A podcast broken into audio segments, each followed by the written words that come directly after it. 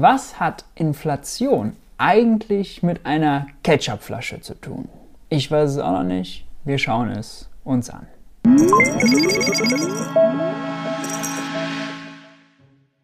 Hi und herzlich willkommen bei Geld für die Welt. Ich bin Maurice und auf diesem Kanal dreht sich alles um die Frage, wie geht progressive Wirtschaftspolitik? In diesem Video schauen wir uns das Interview von Hans-Werner Sinn bei Roland Tichy im YouTube-Format Tichys Ausblick an. Das hat ziemlich die Runde gemacht auf Twitter, weil sie in einem Ausschnitt ein Experiment, ein Inflationsexperiment mit einer Ketchupflasche machen. Das können wir uns natürlich nicht entgehen lassen. Kurz vorab zu den Gästen. Roland Tichy ist der Interviewer, der ist auch der Herausgeber der Publikation, die dazugehört, mit dem Namen Tichys Einblick. Ein, wie ich sagen würde, umstrittener Charakter. Er war Vorsitzender der Ludwig-Erhard-Stiftung. Er war mal Chefredakteur bei der Wirtschaftswoche und ist Mitglied bei der Friedrich August von Hayek Stiftung und der Mont Pelerin Society, dem wohl wichtigsten neoliberalen Think Tank, falls man mehr wissen muss. Den Gast, Hans-Werner Sinn, kennen wohl viele von euch, war jahrelang, so kann man glaube ich sagen, einer der Ökonomen in Deutschland mit der größten Öffentlichkeit, ist durch etliche Talkshows getingelt, war Präsident am IFO-Institut und hat auch etliche Bücher geschrieben. Obwohl er im Ruhestand ist, macht er damit auch weiter und hat jetzt vor kurzem das Buch mit dem auch ganz wunderbaren Titel veröffentlicht, Die wundersame Geldvermehrung. Damit ist, glaube ich, alles gesagt, was im Vorhinein gesagt werden kann. Macht's euch gemütlich. Ich hoffe, ihr habt euch einen Kaffee gezogen, Spekulatius am Start, ein paar Marzipankartoffeln, ganz was Feines jetzt in der Weihnachtszeit. Und wir legen einfach mal los.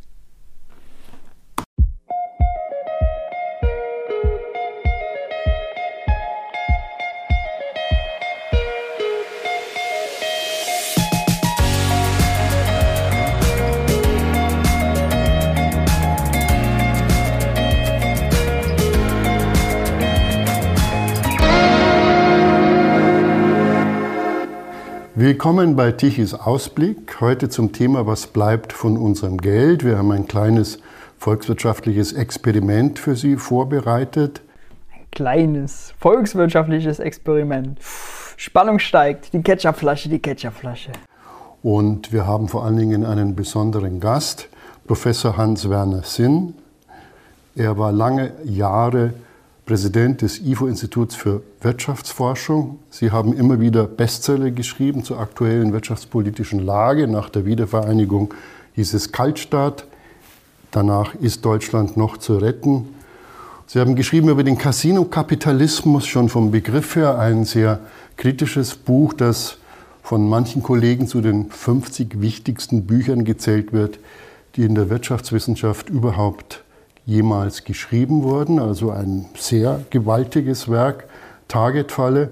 Und heute haben sie wieder ein Buch geschrieben mit einem Titel, nämlich Die wundersame Geldvermehrung. Die wundersame Geldvermehrung. Das klingt aber eigentlich, als hätten sie sich im volkswirtschaftlichen Regal verirrt, denn eigentlich wollen wir doch alle mehr Geld. Was ist daran so schwierig? Was ist daran so falsch, wenn wir mehr Geld haben? Naja, also normalerweise kriegen wir mehr Geld, wenn wir eine Leistung erbringen, die verkaufen an jemand anderen und der andere gibt uns das Geld, das er schon hat. Äh, verliert also Verfügungsrechte über Güter. Aber jetzt läuft es ja ganz anders, äh, schon seit vielen Jahren. Jetzt kriegen die Leute Geld, aus der Druckerpresse. Das Geld äh, wird gedruckt von den äh, Zentralbanken des Eurosystems, fließt von da an die Staaten und dann geben die Staaten das aus für bestimmte Zwecke und es landet dann in den äh, Portemonnaies der Leute. Es ist nicht so direkt, weil die Staaten sich ja nicht äh, verschulden dürfen bei der Zentralbank. Sie verschulden sich mit Papieren, die sie am Markt verkaufen an die Banken und die Banken verkaufen die Papiere dann postwendend weiter an die Zentralbank. Da war gleich am Anfang der erste große Verwirrungsversuch. Denn in der Privatwirtschaft ist es natürlich so, also wenn ich äh, mir Haare schneiden lasse, dann kriegt der Friseur Geld von mir für die Leistung, ja klar. Und das erklärt ja nicht, wo das Geld herkommt, ja. Äh, und wenn man da mal nachfragt, wo kommt Geld her, wie wird es geschaffen, dann ist die Schlussfolgerung A durch Bankkredite vor allem und B durch Staatsausgaben. Ähm, und der Staat, jeder Euro, jede Währungseinheit des Staates kann nur von ihm selber kommen und von seiner Zentralbank. Wenn er jetzt so tut, jetzt wird Geld gedruckt, früher nicht, fr früher wurde Geld erarbeitet in der Marktwirtschaft oder was auch immer er da Schräges sagt. Das ist einfach eine, schlimme Verwirrung, weiß man gar nicht, kann man gar nicht auflösen, müsste ich jetzt einen 20-Minuten-Vortrag zu halten, deswegen schauen wir erstmal in Ruhe weiter. Aber im Wesentlichen ist es das. Also ein trickreicher Weg, um an Geld zu kommen für die Regierungen, aber nicht für mich.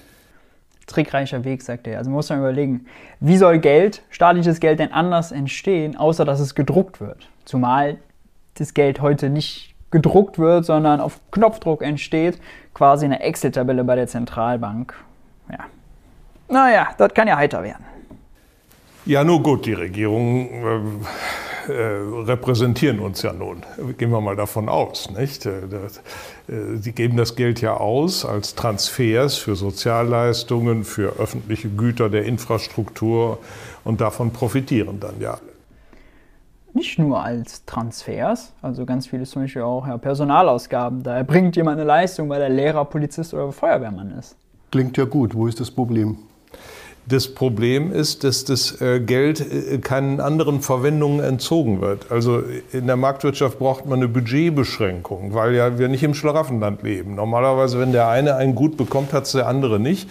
Es wird entzogen. Und wenn man jetzt diesen Entzugsprozess nicht hat, das wären zum Beispiel Steuern, die der Staat erhebt, um den einen äh, die Rechte auf Güter wegzunehmen und sie den anderen zu übertragen. Ja, wenn, wenn man den nicht hat, dann äh, besteht die Gefahr, dass die gesamte Nach Nachfrage größer ist als die Menge der Güter, die überhaupt da ist. Und äh, das ist etwas, was potenziell Inflation erzeugt. Aber nicht so ursächlich unmittelbar, aber potenziell und da ist eine Gefahr. So wer es darstellt, ist ein bisschen schräg, aber im Grunde würde ich dem sogar zustimmen. Also natürlich sind reale Ressourcen begrenzt, ja. Arbeitskraft ist begrenzt, äh, wir haben nur so und so einen Stand an Technologie, wir wollen nur so und so viele Emissionen haben. Das heißt, da sind wir überall begrenzt. Land ist begrenzt, natürliche Ressourcen sind begrenzt. Geld ist aber eben nicht begrenzt. Und jetzt ist die Frage, können wir das Geld nutzen, um die Ressourcen zu mobilisieren, um zum Beispiel Leute anzustellen, mit sie als Lehrer arbeiten, ja, oder äh, einen Straßenbauer damit beauftragen, eine Straße zu bauen. Und wenn die Wirtschaft nicht ganz ausgelastet ist, er nimmt hier an, die ist hier immer ausgelastet, dann sorgt mehr Geld dafür, dass mehr produziert wird, wenn dann ein Arbeitsloser plötzlich Lehrer ist und Kinder unterrichtet. Oder wenn der Straßenbauer noch Kapazitäten frei hat, um noch eine Straße zu bauen oder eine Brücke oder weiß der Kuckuck, äh, dann haben wir nachher mehr Güter und Dienstleistungen und mehr Geld, passt alles zusammen. Also es ist nicht so, dass die realen Ressourcen alle immer voll ausgelastet sind. Das ist leider was, was äh, Hans-Werner Sinn annimmt und dass man dann mit mehr Geld immer nur sozusagen bestehende Ressourcen umverteilt. Nein, man kann auch Ressourcen und neue Auslastung bringen und dadurch neue Güter und Dienstleistungen erzeugen. Also die Gefahr in der Geldvermehrung heißt Inflation. Inflation ist ein Schreckenswort. Warum eigentlich? Ja, weil die Inflation äh, eine Umverteilung hervorruft. Äh das ist erstmal interessant. Bei Hans-Werner Sinn generell, also viele Sachen, die er beschreibt, sind erstmal gar nicht so falsch. Nachher kommen politisch die falschen, äh, sagen wir mal, Schlussfolgerungen da häufig raus. Aber auch hier fängt er an, Inflation ist ein äh, Akt der Umverteilung oder so war der Wortlaut. Also es ist ein Verteilungsproblem. Das ist grundsätzlich richtig. Häufig hört man von anderer Seite, wie zum Beispiel, wie ich in der Heute-Show-Reaktion äh, gezeigt habe, oder auch bei Professor Rieck oder so, oh, unter Inflation, da leiden wir alle. Ja? Nein, Inflation bedeutet, einer erhöht seine Preise und wenn jemand seine Preise erhöht und dadurch mehr Geld bekommt, muss jemand anderes mehr bezahlen. Das ist immer eine Umverteilung nur. Einer zahlt mehr, einer bekommt mehr. Wenn der Bäcker Lutze seine Preise teurer macht, muss ich mehr zahlen, aber er verdient auch mehr. Die Frage ist jetzt, wer hat äh, die Macht, die Preise zu erhöhen und äh, mehr zu verdienen und wer hat die Macht nicht? Die äh, Gläubiger äh, verlieren ähm, ihre Forderungen, also Sparer, nicht? Die äh, Sparbücher haben oder Lebensversicherungsverträge, äh, die kriegen dann äh, ihre Leistungen nur mit entwertetem Geld, da können sie nicht mehr dafür, viel dafür kaufen. Oder auch äh, Lohnbezieher, die feste Arbeitskontrakte haben in der Privatwirtschaft oder beim Staat, äh, deren Einkommen ist dann plötzlich nichts mehr wert oder weniger wert, wenn es eine Inflation gibt. Äh, das kann man dann zwar durch neue Lohnverhandlungen zum Teil kompensieren, aber in der großen Inflation äh, der, nach dem Ersten Weltkrieg, da ging das gar nicht. Und äh, die Leute sind also massenhaft verarmt und wurden dann also radikal. Nicht? Nun wollen wir nicht hoffen, dass so etwas uns bevorsteht. Also ich will jetzt warnen davor, dass man es übermäßig dramatisiert, aber man kann es auch nicht kleinreden. Die Gefahr der Inflation als solche besteht also dass eine Hyperinflation auf jeden Fall für Chaos sorgt, ist richtig. Aber es ist bei ihm so ein bisschen wie so eine 1 oder 0 Entscheidung. Ja, jetzt wäre so Chaos oder sonst alles okay. Aber wenn man, wir hatten jahrelang 1% Inflation, knapp drunter, knapp drüber, also das ist völlig normal, dann steigen jedes Jahr auch die Löhne, äh, idealerweise um die Produktivität plus die Zielinflationsrate von 2%, die wir in der Eurozone haben, und dann ist das alles okay. Dann ist sozusagen ein ständiges äh, Ringen zwischen Kapital und Arbeit. Äh, wenn beide aber sich im Gleichschritt bewegen, ja, beide äh, beim Tango tanzen, sich nicht auf die Füße treten, dann ist es auch äh, äh, okay. Wenn man sich das aber allerdings anguckt, hat über die letzten Jahre und Jahrzehnte, das hat vor allem mit dem Neoliberalismus zu tun, mit der Schwächung der Gewerkschaften, natürlich die Kapitalseite viel mehr Macht gehabt und auch Profitquote gewonnen zugunsten der Lohnquote. Die Löhne sind lange nicht mehr mit der Produktivität und äh, mit der Produktivität gestiegen. Und das heißt natürlich, äh, dass die Lohnquote sinkt und vom Kuchen, der dann größer wird, die Kapitalseite relativ einen immer größeren Anteil bekommen hat. Und die Inflation hat ja auch noch den äh, Nachteil, dass äh, das Geld äh, als Orientierungsmaßstab für den äh, Tausch von wirtschaftlichen Leistungen und Gütern äh, seine Funktion verliert. Also wenn jemand zum Beispiel einen Kreditkontrakt mit jemand anderem macht, ähm, da gibt es den Gläubiger, der gibt das Geld zu einem Zins und äh, erwartet, dass er das Geld später wiederkriegt. Er weiß ja gar nicht, wie viel er wiederkriegt. Und der andere, der es zahlt, der weiß gar nicht, was er überhaupt zahlen muss. Er weiß das in Geldeinheiten, aber da, darauf kommt es ja nicht an. Er möchte ja es in Gütereinheiten wissen. Und diese Unsicherheit belastet die langfristigen Kreditverträge. Ähm, die Inflation führt also dazu, dass solche Verträge erodieren. Man braucht aber langfristige Kreditverträge, um auch langfristige Investitionen zu finanzieren, äh, die das Wachstum tragen ist grundsätzlich richtig, was er sagt, trifft allerdings nicht bei 1, 2, 3 Prozent Inflation zu, sondern bei 30, 300, 3000 Prozent Inflation. Also äh, Geld äh, muss stabil sein. Und wenn es nicht stabil ist, wenn eine Unsicherheit im Preisniveau besteht, das ist immer mit der Inflation verbunden, dann bricht alles Mögliche zusammen. Das kann im Extremfall bis hin äh, zu dem Umstand gehen, dass man dem Geld überhaupt nicht mehr traut, wie eben in der großen Inflation in Deutschland, dass die äh, äh Arbeiter ihre Lohntüte nehmen, äh, geben das ihren Frauen, die gehen sofort zum Bäcker, weil es am Nachmittag schon nichts mehr wert ist. Oder man tauscht Zigaretten ein. Oder man tauscht Zigaretten ein und so weiter. Das wird dann eine Realtauschwirtschaft. Man kommt also wieder in archaische Wirtschaftsverhältnisse zurück im Extremfall. Also große Inflation zerstört die Wirtschaft, um es auf einen Nenner zu bringen. Ja, und die Gesellschaft. Und die Gesellschaft. Und die Gesellschaft. Äh, Stefan Zweig hat ja in seinen Lebenserinnerungen das sehr plastisch beschrieben, was mit der Inflation in Deutschland damals passiert ist. Und ähm, die Leute wurden, waren entnervt und verbittert und verärgert. Das ist ja auch alles völlig klar. Also über Hyperinflation, jeder ist nicht einig. Äh, hohe Inflationsraten, vor allem Hyperinflation, ist Kacke, äh, ist Unsinn. Nur steuern wir nicht darauf zu. Äh, mal gucken, ob er dazu dann noch, nachher noch mehr sagt. Aber das ist so ein bisschen ein Strohmann. Also man ist genauso, als wäre ich jetzt irgendwie dagegen, dass wir, äh, ich weiß nicht, äh, irgendwie, jetzt würde ich die ganze Zeit argumentieren, gut, jetzt haben wir Corona, Gesundheitsversorgung ist, äh, wir haben da äh, krasse Belastung, aber als hätten wir gegen irgendwas wo man immer per se gegen ist, als wäre ich gegen Verkehrschaos, dass die Ampeln ausfallen und alle einfach fahren, wie sie wollen oder so. Ja, da kann man natürlich nur gegen sein. Und so ein Chaos besteht natürlich auch, wenn man eine Hyperinflation hat. Da sind wir allerdings meilenweit von äh, entfernt.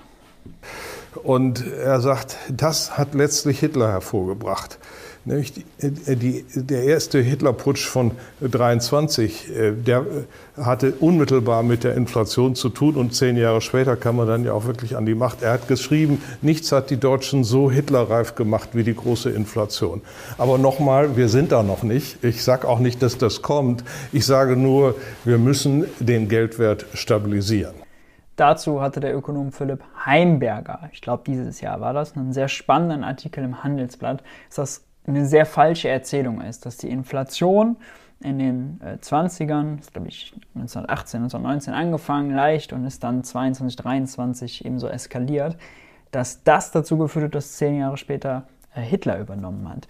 Äh, das vernachlässigt nämlich das, was wir unter Brüning hatten in der Weimarer Republik, nämlich Deflation, krasse Deflation. Dadurch, Brüning hat quasi Griechenland-Politik gemacht, äh, massiv die Steuern erhöht, äh, Renten gekürzt, Löhne gekürzt. Also das Preisniveau ist krass gefallen da. Man hatte krasse Massenarbeitslosigkeit. Das hat die Leute verarmt und das hat, ist, äh, hat maßgeblich dazu beigetragen, getragen, in unmittelbarer Wirkung, dass die Leute äh, sich eben auf äh, Hitler eingelassen haben und äh, dafür empfänglich waren und nicht die Hyperinflation zehn Jahre vorher. Ähm, die hat auch für Chaos gesorgt, aber ich glaube, diese Erzählung, Hyperinflation führt zu Hitler und das dann auf heute zu übertragen und damit zu warnen, das ist, glaube ich, auch wirtschaftshistorisch ein Ticken schwierig. Die Brüningschen Gesetze, die Austeritätspolitik muss man unbedingt auf dem Schirm haben und wir sehen es ja auch,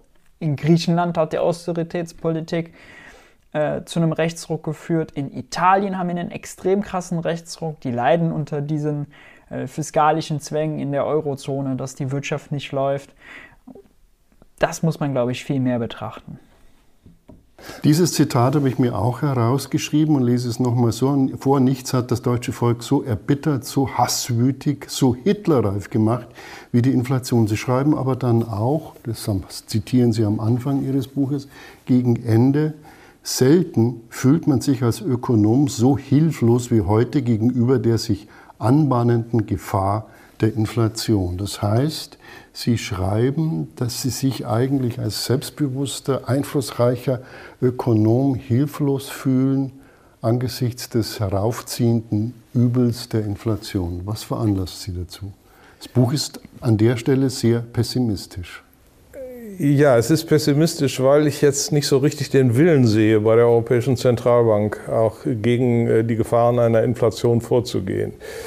Äh, die redet die klein, redet von der Buckelinflation, äh, vernachlässigt die Verstärk Selbstverstärkungseffekte, die immer angelegt sind, auch bei einem Buckel, und ist nicht bereit zu bremsen.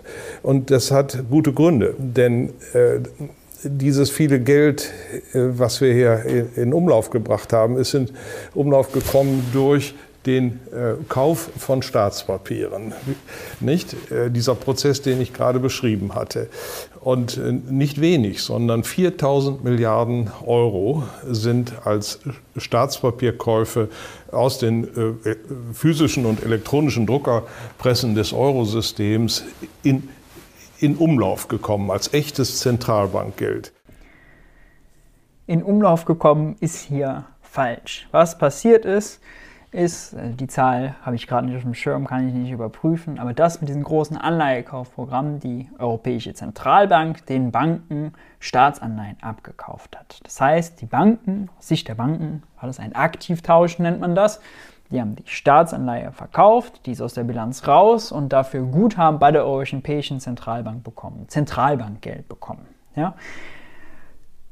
Dadurch haben sie Staatsanleihen verloren, ganz klar, und äh, Zentralbankgeld bekommen. Das Zentralbankgeld können sie aber nicht nutzen, um es weiterzureichen an uns, an Privatleute oder so. Es findet nicht den Weg in die Realwirtschaft. Sie können es nutzen, um Zwischenbankenüberweisungen zu tätigen, um neue Staatsanleihen zu kaufen, um Fremdwährungsdevisen zu kaufen oder um Bargeld von der Europäischen Zentralbank äh, zu besorgen, um es in ihre äh, Geldautomaten zu machen. Ja? Aber es ist nicht so, dass die Geldsumme, die er eben genannt hat, äh, eins zu eins in die Realwirtschaft geflossen wäre. Das ist völlig Quatsch. Und es geht auch gar nicht aus einem einfachen Grund. Ich habe ein Konto nicht bei der Europäischen Zentralbank. Und ihr habt euer Konto auch nicht bei der Europäischen Zentralbank. Man bräuchte aber ein Konto bei der Europäischen Zentralbank, damit die Bank einem das Geld weiterreichen kann. Wir haben alle Konten bei Geschäftsbanken, Sparkasse, ING, DIBA, GLS, hasse nicht gesehen und die wiederum haben ein Konto bei der Geschäftsbank. Das ist leider ein bisschen kompliziert, ich ärgere mich immer darüber. Dieses zweistufige Geldsystem. Zentralbank, da sind alle Banken angeschlossen und das Finanzministerium. Und dann gibt es einen zweiten Kreislauf, das sind wir als private Firmen äh, und eben auch die Geschäftsbanken, Sparkasse, GLS, ING, DIBA und so weiter und so fort. Und die Kreisläufe sind in dem Sinne voneinander äh, getrennt. Es ist nicht so, dass die Zentralbank äh, einfach sozusagen Geld von oben bis unten runterdrücken kann, dass ein Helikopter kommt oder so und Geld fallen lässt. Das ist alles nicht, was passiert. Das ist völlig falsch. Und wenn er hier sagt, dass äh, sozusagen das Geld über die Drucker in die Wirtschaft gegeben wurde, will er dieses Bild erzeugen. Das Bild ist aber faktisch falsch. Das ist völlig falsch. Es war auch nie das Ziel der EZB, das Zentralbankgeld in die Wirtschaft zu drücken oder so, sondern das Ziel der EZB war nur, mit der Nachfrage nach Staatsanleihen den Preis der Staatsanleihen runterzudrücken und damit die Zinsen zu drücken, damit ähm, eben die Kreditkonditionen für Firmen und auch für die Finanzministerien, für Olaf Scholz dann damals, bald Christian Lindner, jo, muss ich mich dann auch daran gewöhnen, da Christian Lindner zu sagen, äh, dass das auf jeden Fall günstiger wird. Ähm, sie wollte den Preis beeinflussen, nicht die Geldmenge. Und äh, das ist viel, wenn man es vergleicht mit der Geldmenge, die äh, vor der Lehman-Krise von äh, 2008, vor der großen Finanzkrise, überhaupt ausgereicht hat. Das waren nämlich 880 Milliarden. Jetzt sind also allein 4 Billionen noch hinzugekommen durch äh, diese Staatspapierkäufe. Und das kann man kaum rückgängig machen, denn wenn man das rückgängig macht, dann äh, purzeln äh, die Kurse der Staatspapiere. Die Notenbanken des Eurosystems, die haben ihre Bilanzen vollgeladen jetzt mit Staatspapieren, die müssten sie dann verkaufen. Die Leute würden ihr Geld geben. Das Geld wäre dann aus dem Kreislauf raus. Das kann die Zentralbank dann wieder verbrennen. Nicht? Ist ja nur Papier. Und äh, äh, indem sie das aber tut, gehen die Kurse runter. Lassen Sie uns noch mal auf diesen äh, Prozess, dass zu viel Geld da ist. Also, das heißt, Leute kriegen Geld, es regnet vom Himmel, Helikoptergeld nennen das. Manche stecken das in Gold, in Immobilien. Äh, lustigerweise eben Helikoptergeld gesagt, jetzt nutzt er den Begriff selber. Das ist die Vorstellung, die die davon haben, die ist aber leider völlig falsch. Und viele Politiker sagen, ist doch gut. Zum Beispiel die Grünen fordern noch viel mehr Staatsverschuldung. Die SPD ist da nicht so abgeneigt. Sind wir gesellschaftlich auf einem Holzweg? Hört uns niemand mehr zu oder hört Ihnen niemand mehr zu, wenn Sie vor der Inflation warnen? Man kann nur hoffen, dass Ihnen niemand mehr zuhört. Naja, also Sie fordern ja nicht explizit, dass jetzt äh, äh, diese Staatsschulden äh, mit der Druckerpresse finanziert werden. Das kommt sozusagen hin, hinzu, das billigt man stillschweigend, ja, ohne es ja zu fordern. Naja, doch, natürlich geht das anders. Äh, die Ersparnisse sind ja riesengroß. Die Anleger würden gerne diese Staatspapiere kaufen, wenn sie sie bekämen. Aber die Staatspapiere werden eben im zweiten Schritt an die Notenbanken verkauft, die sie dann horten und frisches Geld ausgeben. Hier zeigt sich ein sehr schönes Missverständnis. Nämlich, dass er davon ausgeht, dass auch Privat, wir als Privatperson mit unseren Ersparnissen den Staat finanzieren können, indem wir nur Staatsanleihen kaufen. Das ist aber völlig falsch. Olaf Scholz oder jetzt bald Christian Lindner, meine Güte, Staatsanleihen verkauft, dann macht er das an die sogenannte Bietergruppe. Das sind 33 Banken, die von der Bundesbank, Deutschen Zentralbank, wenn man so will, ausgesucht und lizenziert sind. Die kaufen das mit Geld von der Zentralbank, mit Zentralbankguthaben. Heißt, sie, entweder haben sie schon Zentralbankguthaben, äh, weil sie äh, schon darüber verfügen, oder sie leihen es sich von der Zentralbank, kaufen damit dann die Staatsanleihen, reichen es dann an Olaf Scholz oder jetzt bald dann Christian Lindner, Mann, weiter. Und äh, damit hat sich sozusagen, hat dann Christian Lindner Geld auf dem Bundesbankkonto. Die Bank hat jetzt die Anleihe. Was macht sie damit? Nun, sie kann sie selber behalten, um den Zins zu kassieren, oder sie kann sie verkaufen auf dem dann sogenannten Sekundärmarkt. Sekundärmarkt, was da passiert, ist für Christian Lindner schon wieder egal, weil er hat das Geld schon bekommen und zwar Zentralbankguthaben. Nicht Guthaben von irgendeinem Sparer oder wem, sondern Guthaben von der Zentralbank. Und ob die Bank die Anleihen dann behält, ob sie die an die EZB verkauft oder dann an uns, ist so. Auch dann können Private, vor allem im Rentenfonds, Versicherungen und so, die kaufen. Ist egal. Das ist dann nur noch ein Geschäft sozusagen Portfolioentscheidung, wer hält sozusagen als Privater äh, dieses Asset. Es hat nichts mehr damit zu tun, dass das Geld dann an Finanzminister Christian Lindner weitergereicht wird, sondern, also wenn ich dann eine Anleihe kaufen würde, sagen wir mal, dann reduziert die Bank mein Bankkonto und schreibt mir die Staatsanleihe gut, aber da passiert sonst nirgendwo was. Nur ich habe sozusagen weniger Guthaben bei der Geschäftsbank. Sonst passiert gar nichts. Private Ersparnisse können nicht den Staat finanzieren. Das ist Quatsch. Das ist leider einfach Quatsch. Er unterscheidet nicht zwischen Primärmarkt, der Auktion, wo nur diese ausgewählten Banken teilnehmen dürfen und eben mit Zentralbankgeld bezahlen, und dem Sekundärmarkt, da wo die Privaten eben miteinander handeln und da wo eben die EZB seit neuestem diesen Anleihekaufprogramm auch auftritt, um eben mehr Nachfrage nach den Anleihen zu erzeugen, um die Preise zu senken. Ja und eben auch um den Banken die Sicherheit zu geben, liebe Banken, ihr könnt auf dem Primärmarkt Christian Lindner, Olaf Scholz die Anleihen immer abkaufen. Wenn ihr die loswerden wollt, alles easy peasy, wir kaufen euch die ab, macht euch keinen Kopf. Und das war in der Krise jetzt sehr wichtig, damit auch Länder wie Griechenland und Italien, die sonst hin und wieder schon mal Probleme ähm, bekommen, eben sich auch zu extrem günstigen Konditionen Geld besorgen konnten, um damit die Corona-Krise zu bewältigen. Das hat er hier missverstanden. Wir können noch mal einen Ticken zurückspulen, um das deutlich zu machen. Sind wir gesellschaftlich auf einem Holzweg? Hört uns niemand mehr zu oder hört Ihnen niemand mehr zu, wenn Sie vor der Inflation warnen? Naja, also Sie fordern ja nicht explizit, dass jetzt äh, diese Staatsschulden äh, mit der Druckerpresse finanziert werden. Das kommt sozusagen hin, hinzu, das billigt man stillschweigend, ja, ohne es ja zu fordern. Naja, doch, natürlich geht das anders. Äh, die Ersparnisse sind ja riesengroß. Die Anleger würden gerne diese Staatspapiere kaufen, wenn sie sie bekämen. Aber die Staatspapiere werden eben im zweiten Schritt an die Notenbanken verkauft, die sie dann horten und frisches Geld ausgeben. Nun gut, dieses Geld, wo bleibt das eigentlich? Das ist ja die die entscheidende Frage. Wenn das nachfragewirksam würde, dann hätten wir schon eine Inflation. Es ist bislang nicht wirklich nachfragewirksam geworden, sondern liegt auf Horten. Äh, die Firmen horten das in großem Stil, äh, Privatleute horten es in der Matratze, unter der Matratze oder im Safe.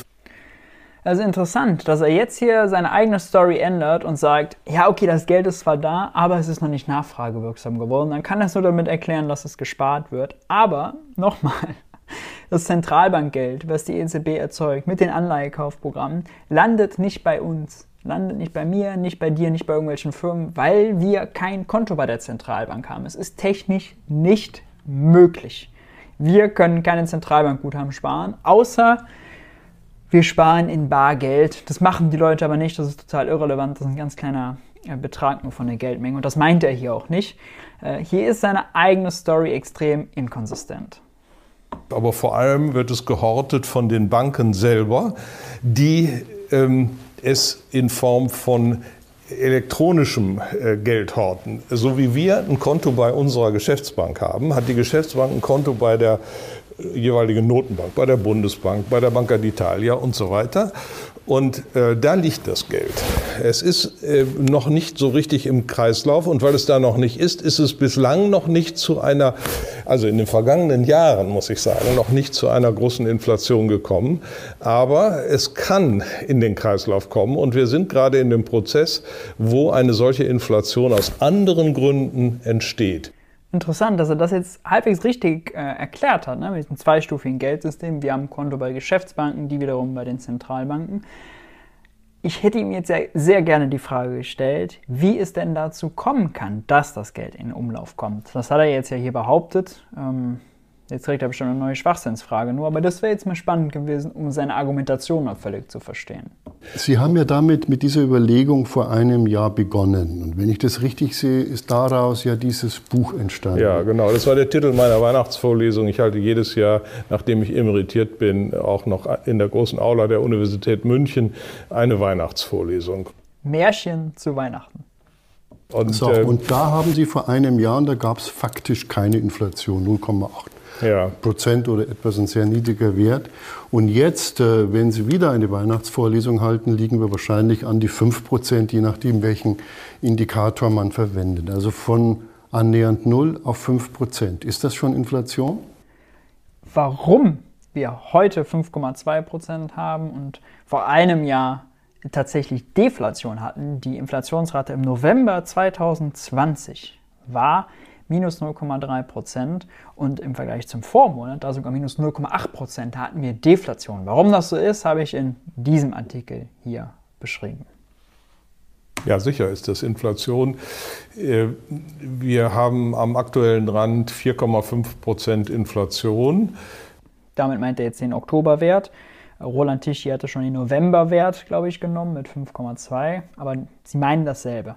Äh, gegenüber dem Vorjahresmonat. Man weiß jetzt nicht, was bis zum Jahresende dann noch passiert. Äh, und vor allem haben wir eine starke Inflation jetzt bekommen ähm, bei den äh, industriellen Zwischenprodukten. Also das wird gemessen durch den äh, Preisindex äh, äh, der Erzeugerpreise, also die gewerblichen Erzeugerpreise. Während der Konsumgüterpreisindex nur das fertige Endprodukt betrachtet und guckt, wie teuer das wird, äh, schaut dieser andere Preisindex auf die ganzen Zwischenstufen der Produktion, wo ja überall ein Stück Wertschöpfung erzeugt wird. Das wird. kommt später in die Regale und dann kommt es richtig. Ja, das Wahrheit. hat einen gewissen Vorlaufeffekt, äh, diese, dieser andere Preis. Preisindex und der liegt äh, schon um äh, über 14 Prozent höher als vor einem Jahr. 14 Prozent? 14 Prozent ist viel und das ist nicht auf Deutschland beschränkt, sondern das ist in Frankreich 13 Prozent, es ist 15 Prozent in Italien, 16 Prozent in Spanien, es ist über 20 Prozent in den Niederlanden oder fast 25 Prozent in Finnland. Also ein gesamteuropäisches Phänomen, äh, dass die gewerblichen Erzeugerpreise jetzt unglaublich in die Höhe geschossen sind. Das wird nicht eins zu eins zu einer Inflationsrate der Konsumgüterpreise. Ja, die Konsumgüterpreise sind auch im Zeitablauf stabiler als diese gewerblichen Erzeugerpreise. Aber äh, wenn die Vorstufen der Produktion schon alle so viel teurer werden, äh, dann ist es auch zum Teil nur eine Frage der Zeit, bis auch die Endstufen deutlich teurer werden. Nicht ganz so viel, lange nicht so viel, aber deutlich teurer werden. Also es zeigt im Moment alles, äh, dass wir äh, am Beginn einer Inflation stehen. Nun ähm, ist Inflation insofern gefährlich, weil sie immer ganz harmlos beginnt und dann ganz schrecklich enden kann. Und äh, dazu haben wir ein kleines Experiment vorbereitet. Jetzt ist es soweit, jetzt ist es soweit. Ähm, sie schreiben in Ihrem äh, äh, Buch, dass es mit der Inflation sei wie mit einer Ketchupflasche. Erst kommt gar nichts und dann äh, kommt ganz viel. Aha. Dann machen wir hier ein kleines Experiment. Äh, ja. Ökonomen im Labor. Wir oh, da muss ich mich jetzt aber schützen hier. Ich brauche das Hemd noch. Äh, wir werden da irgendwie eine Lösung finden. Und jetzt probieren wir es aus. Also macht es ja auf und es kommt eigentlich nichts. Also Inflation ist, kommt nichts. Inflation äh, kommt nicht. Ja, bei mir auch nicht. Ja, und dann schüttelt man. Ui, und dann ja. wird es ein bisschen viel. Das ist der Inflationseffekt. Bei mir erst, kommt jetzt immer noch nichts. Sie müssen mehr schütteln. Die Inflation hat Vorlaufzeit. Bei Ihnen ist es erst in den Erzeugerpreisen. Oh, jetzt kommt Und jetzt kommen einmal, die Erzeugerpreise ja, ja, ja, auf den genau. Also, Tolles Experiment. Also wir haben da versucht umzusetzen, was uns äh, die Volkswirte äh, immer schon auf den Tisch gelegt haben, nämlich erst ganz wenig und dann ganz viel. Also das ist so ein bisschen so der Zustand der neoklassischen VWL, würde ich sagen. Also der intellektuelle, so äh, intellektuell jetzt hier sehr schön wiedergegeben und symbolisiert, äh, was die so drauf haben und wie sinnvoll so deren Modelle sind. Ja. Also das hat schon einen sehr großen Erklärungscharakter. Also haben sie sich was bei gedacht. Es gibt ja leider keinen richtigen Nobelpreis äh, bei den Ökonomen, sondern nur diesen Alternativen. Aber also müsste man vielleicht nur mal über die Nominierung 2022 nachdenken für diese wundervolle Modellierung. Wie cringe kann man sein? Ja, wissen Sie, woran das liegt? Nein. Ähm, was sind die Verstärkungseffekte? Also wir brauchen für eine Inflation Anstoßeffekt. Ja? Das ist erstmal die Buckelinflation, von der alle reden, die vielleicht dann für sich genommen äh, nächstes Jahr wieder weg ist. Aber wenn die stattgefunden hat, dann gibt es nachfolgende Verstärkungseffekte. Äh, der eine Verstärkungseffekt liegt darin, dass die Erwartungen der Menschen sich ändern. Wenn erwartet wird, dass es eine Inflation gibt, dann fangen die Leute an zu hamstern. Und zwar nicht nur Konsumgüter, sondern auch langlebige äh, Güter, auch Autos und Häuser und was, nicht, was weiß ich, was dann nicht alles gekauft wird. Ich habe mir jetzt zuletzt drei Häuser gekauft und vier Autos, weil ich nicht weiß, also wenn die Preise jetzt steigen sollten in Zukunft, da will ich vorbereitet sein, ja. Ähm, da habe ich keinen Bock unter der Brücke oder so zu landen. Da will ich mal schon meine Schäfchen im Trockenen haben. Ja, man kennt es ja. Ich glaube, das hat auch, das hat auch mit den steigenden Immobilienpreisen hier in Berlin zu tun, bestimmt. Genau, weil die Leute jetzt alle anfangen, wenn sie Angst haben vor der Inflation, Häuser zu horten mhm. und Wohnungen. Ja, ja, ja, man kennt's, man kennt's. Mhm. Also man möchte den äh, erwarteten Inflationsraten vorgreifen und indem man das tut, steigen dann die Preise erst recht. Ne? Wenn alle kaufen wollen, äh, um der Inflation äh, vorzugreifen, dann gibt es erst recht die Inflation. Dieser Effekt ist sehr, sehr stark. Der geht in beide Richtungen.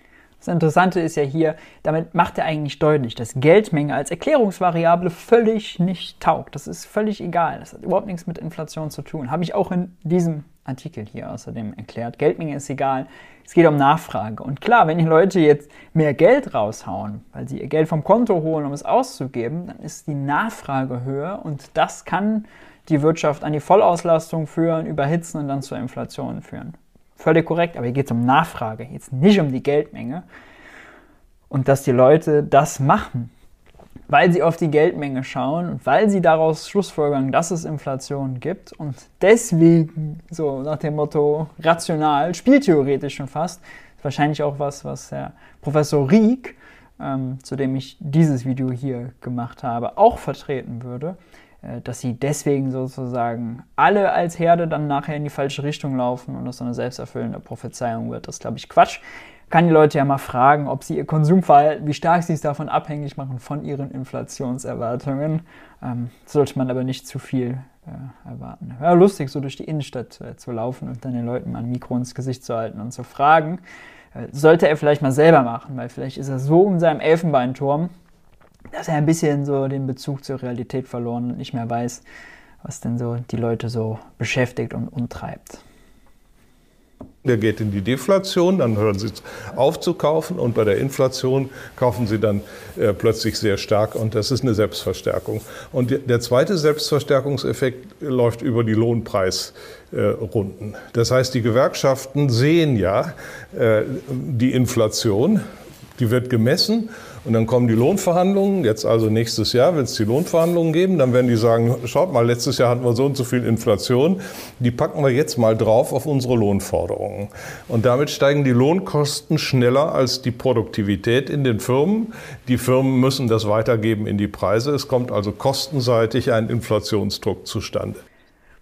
Die Beschreibung ist auch richtig. Lohnpreisspirale ist vor allem das, was die Inflation treibt. Und ich sage es eigentlich auch immer wieder, dass die Löhne, vor allem die Lohnstückkosten, eben das Entscheidende sind. Lohnstückkosten bedeutet die Löhne in Verhältnis zur Produktivität. Und wenn die Löhne sehr stark steigen und die Produktivität nur ein bisschen, dann steigen die Lohnstückkosten. Das macht das dann für die Firmen teurer. Dann werden sozusagen ihr Lohnanteil pro produziertem Produkt steigt dann. Und wenn die Kosten steigen, wollen sie ihre Profite stabil halten, dann müssen sie die Preise erhöhen. Das ist völlig, völlig korrekt beschrieben. Das Problem ist so ein bisschen, die Inflationsraten, die wir gerade haben, die sind ja statistisch sehr verzerrt durch Mehrwertsteuereffekt, durch die Energiepreise, die 2020 auf Tiefständen waren und äh, jetzt was höher sind. Und zum Zweiten, die Gewerkschaften sind leider nicht so mächtig, um das durchzusetzen, um ihr Stück vom Kuchen zurückzubekommen. Denn wenn sie das machen würden, dann ist es völlig korrekt, dann könnte es eine Lohnpreisspirale geben und da müsste dann vermittelt werden. Ja? Wenn zwei Leute ein Stück, sich um ein Stück Kuchen streiten, dann muss man eben vermitteln. Kann er nur einmal gegessen werden. Das sind die beiden Selbstverstärkungseffekte, die hier dazu führen, dass der Ketchup plötzlich rauskommt. Aber wann er rauskommt. Wir nehmen es mal weg, das lehnt es ab, riecht, aber wir haben es. Ne? Es riecht auch blöd, ähm, aber. Na, Ketchup riecht blöd. Oh, nee. Also, das ist was für die einfachen Menschen, der Ketchup. Ne? Also, nee, nee. Also, mm -mm, nicht für uns. Ähm, aber das Hauptproblem ist also der zuerst Anstoß. ganz wenig und dann kommt es wusch. Ja, und wie ist der erste Anstoß? Also wir haben jetzt geschüttelt hier. Ja. Äh, was ist das Schütteln? Das Schütteln ist das, was wir jetzt beobachten äh, mit den Verknappungstendenzen auf den Märkten. Wir haben also weltweit eine Verknappung bei äh, Vorprodukten im Energiebereich. Äh, die Chips sind teuer, Aluminium äh, kriegt man kaum, äh, weil Aluminium legiert wird mit Magnesium, damit eben stabile Werkstoffe entstehen, die man im Motorenbau zum Beispiel braucht. Und das Magnesium kommt vor allem aus China. Und aus China kommt es aber nicht raus. Jetzt weiß man nicht genau, warum nicht. Jedenfalls staunen sich die äh, Frachter vor den Häfen in Südchina. Das ist ein Riesenstau es wird nicht ausgeliefert. Warum? Weil die Chinesen Angst haben vor dem Virus. Äh, die Mannschaften, die da also ihre, ihre äh, Frachter jetzt da anlanden, bringen vielleicht das Virus mit und dann ist da mal hier oder da ein Fall gewesen, dann machen sie gleich den ganzen Hafen dicht. Äh, setzen also Quarantänemaßnahmen durch. Das war im Schiffsverkehr immer so in der Geschichte. Äh, das Schiff, was von einem anderen Erdteil kam, musste erst einmal in die Quarantäne. Und dieses normale Vorgehen wird jetzt extensiv interpretiert von den Chinesen, vielleicht auch ein bisschen aus politischen Gründen, weil die Amerikaner ja doch eine harte Gangart gewählt haben. Oh, vielleicht wollen sie es uns mal zeigen, das weiß man nicht. Ich Aber es ist sicher auch, auf mein, auch das, auf, auf die Epidemie selber. Aber was er hier natürlich beschreibt, ist korrekt, dass die Pandemie natürlich dazu führt, dass die Lieferketten weltweit gestürzt sind. Ja, wenn in Vietnam eine Fabrik geschlossen wird, in China ein Hafen dicht gemacht wird oder wenn irgendwelche Güter knapp sind, wie äh, die Chips, die Halbleiter, dann äh, führt das zu Problemen. Das sind aber reale Probleme, die nichts, nichts, nichts mit der Geldmenge zu tun haben. Also er müsste eigentlich selber merken, dass er ziemlich viel, was er beschreibt, ist ja korrekt, aber was er dann, dass er dann mit seiner Geldmenge kommt, das ist völlig inkorrekt. Das kriegt er aber nicht irgendwie zusammen. Naja, schauen wir mal weiter. So, aber um mein, das noch Installateur, mein Installateur hat gesagt, er kann meinen, meinen, mein Wasser in der Küche nicht richten, ihm fehlt ein Stück Metallrohr. Ja, genau. Ich habe ihm einen 50er gegeben, er hatte trotzdem kein Metallrohr. Ja. Ist das jetzt Inflation? Nee, jein. Also das ist jedenfalls die Verknappung. Ja. Äh, es sind nicht genug Rohre produziert worden. Das liegt aber jetzt weniger an den Chinesen, sondern das liegt an unserem, äh, unserer eigenen Epidemie, wo es ja dann äh, Lockdowns gab im letzten Winter und auch im letzten Frühjahr noch. Auch völlig klar. Ne? Also wenn weniger produziert wird, dann ist das natürlich für die Volkswirtschaft als Ganzes teuer. Ist Kosten, weil wir eben weniger Güter und Dienstleistungen zur Verfügung haben, dann haben wir weniger Wohlstand. Hat aber noch nichts mit Inflation zu tun. Kann natürlich zur Inflation führen, wenn Güter knapp sind und die Leute quasi sich um die knappen, um die knappen Güter konkurrieren ja, und dann die Preise hochbieten. Das kann schon sein. Auch das nochmal hat nichts mit Geldmenge zu tun. Und es gab ähm, äh, Kurzarbeitergeld, die Leute blieben zu Hause, kriegten ihr Geld. Übrigens kam das Geld dann auch aus den Druckerpressen. Der Staat hat sich verschuldet, äh, bei der Notenbank indirekt. Mhm. Und äh, das Geld war dann dafür das Kurzarbeitergeld. Und da wurde dann nicht produziert. Es fehlt also an Materialien. Aber das Entscheidende sind die weltweiten Lieferketten, die unterbrochen sind durch diese Hafensituation in China. Da fehlt es an Chips. Chips sind ja das Öl der Neuzeit, sagt man. Es sind also äh, kleine Halbleiter, aber eigentlich mehr als das. Es sind richtige kleine Computer, äh, die äh, ganz winzig klein sind und mehr können als die ersten Computer, die in meiner Jugend Markt, also auf den Markt kamen. Ja, die und, und riesengroß waren. Die kann man programmieren. Ein Chip kann man programmieren für die jeweilige Anwendung, für die Waschmaschine, für das Auto, was immer da gemacht werden soll. Und die fehlen. Und äh, dann eben viele Rohmaterialien, die fehlen. Und, äh, und das ist der Anstoß, das ist das Schütteln, meinen Sie? Ja, das ist die Verknappung. Ich habe das Gefühl, der Roland Tichy, der kann nur an die Ketchupflasche denken. Der denkt immer nur schütteln, schütteln, da kommt's raus, da kommt's raus. Schütteln, Ketchupflasche, Ketchupflasche. Äh, also, dass der mal Chefredakteur bei der Wirtschaftswoche war, das sagt, glaube ich, nicht so viel Gutes über die Wirtschaftswoche. Die Nachfrage haben wir gestützt durch äh, Staatsverschuldung, durch alle möglichen Rettungs- und Stützungsprogramme für die Wirtschaft und auch für die Haushalte, für die Menschen, die dann äh, temporär nicht arbeiten konnten. Richtigerweise haben wir das so gemacht. Die Nachfrage ist also da und gleichzeitig wurde das Angebot jetzt reduziert durch die Epidemie und die Reaktion der Politik darauf. Und dann haben wir einen Nachfrageüberhang und der Überhang entlädt sich zurzeit in einer Inflation. Wir, äh, man nennt so etwas Stagflation. Wenn also es nicht an Nachfrage fehlt für die Wirtschaft, sodass man mit mehr Käufen äh, irgendwas beleben kann, sondern wenn das Angebot knapp ist. Wir hatten das in den 70er Jahren schon mal bei den Ölkrisen. Äh, da ist der Begriff entstanden, Stagflation. Lassen Sie uns mal auf diese Ölkrisen zurückkommen. Da hat die OPEC die Preise erhöht, dann gab es Sonntagsfahrverbote. Irgendwie kommt Ihnen das bekannt vor. Im Ergebnis war dann die Inflation bei an die 10 Prozent. Das war schon ganz heftig und es gab ähm, dramatische Anpassungsprobleme, jahrelange Inflationsraten, jahrelange Arbeitslosigkeit, jahrelange Staatsverschuldung. Ist jetzt sowas da wie eine grüne Inflation oder ein, eine Klimainflation? Ja, gut, das ist jetzt noch äh, ein anderes Thema, das also äh, also da merkt man auch den intellektuellen Unterschied trotzdem zwischen Hans-Werner Sinn und Roland Tichy. Ne? Äh, dass Hans-Werner Sinn jetzt zumindest checkt, okay, jetzt macht hier der Kollege ein ganz, ganz anderes Thema auf. Und dann sagt er, gut, das ist jetzt ein anderes Thema. Ist es auch. Schauen wir mal. Gleich kommt bestimmt wieder die Ketchupflasche zum Schütteln die ja, Abschaffung der fossilen äh, Brennstoffe, wir wieder, äh, äh, jetzt auch die Preiserhöhungen. Äh, das Gas hat sich ver-x-facht. Da ja, es ja, Unterschiede. Ja. Jedenfalls richtig teuer geworden. Es wird nicht besser. Aber erstmal nochmal mhm. zu den Zahlen. Also von, äh, wir hatten in den 70er Jahren äh, zwei Ölkrisen. 72, 73 und 78, 79 waren die Höhepunkte und im Mittel der äh, Jahre von 1970 bis äh, 1980 war die durchschnittliche Preissteigerungsrate pro Jahr 5,1 Prozent. Also erheblich höher als das, was wir in, in den letzten Jahren hatten.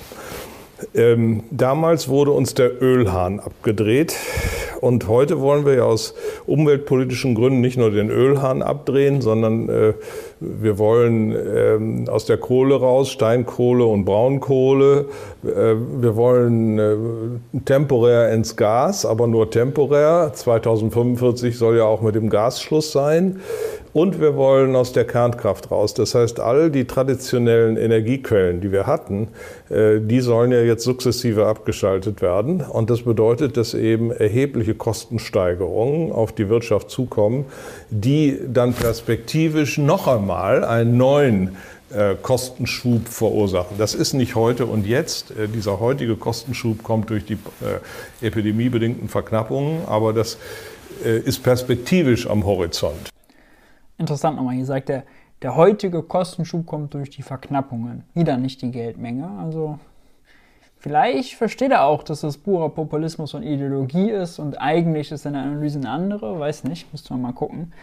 Aber ähm, zu dem Punkt, dass durch die Umstellung von fossilen auf erneuerbare Energien die Kosten steigen, will ich nur sagen, also der, er sagt ja hier einfach, das gibt einen Kostenschub. Das muss natürlich nicht so sein, weil wenn äh, Wind und, äh, und äh, Sonne zum Beispiel äh, Massen, also ausgebaut werden und wir das nutzen können und das günstiger wird relativ, dann sorgt das ja dafür, das ist ja das Schöne der Marktwirtschaft, dass die Leute, dass die Firmen vor allem sukzessive darauf umsteigen. Man kann über Preise Verhalten denken und indem man zum Beispiel fossile Energie teurer macht, man CO2 teurer macht und wenn man dann ähm, Sonne und Wind massiv ausbaut und auch speicherfähig macht und so, dann sorgt es eben dafür, dass man eine smoothe Umstellung hat, ohne dass die Kosten für alle jetzt massiv äh, steigen.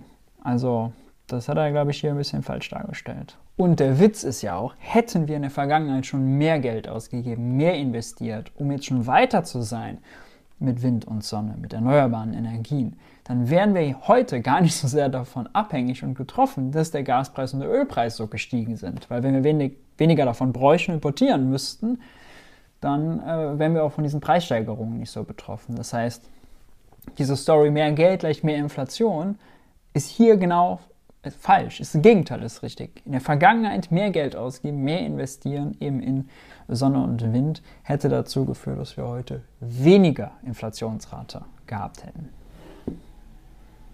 Natürlich ist die auch verzerrt nochmal durch Mehrwertsteuer und so. Das muss man immer nochmal hinzufügen. Ich will es nicht jedes Mal erklären, aber immer noch mal im Hinterkopf haben, dass sie sowieso verzerrt ist. Die zwei Kollegen sprechen das nicht an, weil es natürlich nicht in ihre Story passt, aber. Wenn also nämlich die erste Schlüssel. Welle der Inflation, mhm. die jetzt äh, vielleicht nächstes Jahr abebbt, wenn diese Verknappungstendenzen vorbei sind, sagen wir mal im Sommer nächsten Jahres ist Corona überwunden und die Häfen sind wieder auf und dann ist wieder äh, zunächst alles gut, dann geht die erste Welle der Inflation zurück. Ah, das ist natürlich richtig, wenn wir die Pandemie bekämpfen, die Lieferketten wieder funktionieren, dann macht das das alles ein bisschen entspannter. Und ab Januar 2022 nächsten Jahres ist auch endlich diese Verzerrung durch die temporäre Senkung der Mehrwertsteuer weg. Die war ja im Juli 2020 für ein halbes Jahr gesenkt. Da hatten wir da Deflation und weil jetzt im Jahr 2021 immer die Inflationsraten zum Vorjahr verglichen wurden, haben wir im zweiten Halbjahr permanent äh, eine Inflationsrate mit höherer Mehrwertsteuer mit einer Inflationsrate bei gesenkter Mehrwertsteuer verglichen und dadurch war die natürlich systematisch zu hoch. Das wird im Dezember schon weggehen, äh, im Januar jetzt äh, schon weggehen. Deswegen ist davon auszugehen, wenn Ende Januar die vorläufige Meldung vom Statistischen Bundesamt kommt, dass die Inflationsrate geringer sein wird als das, was wir jetzt hatten.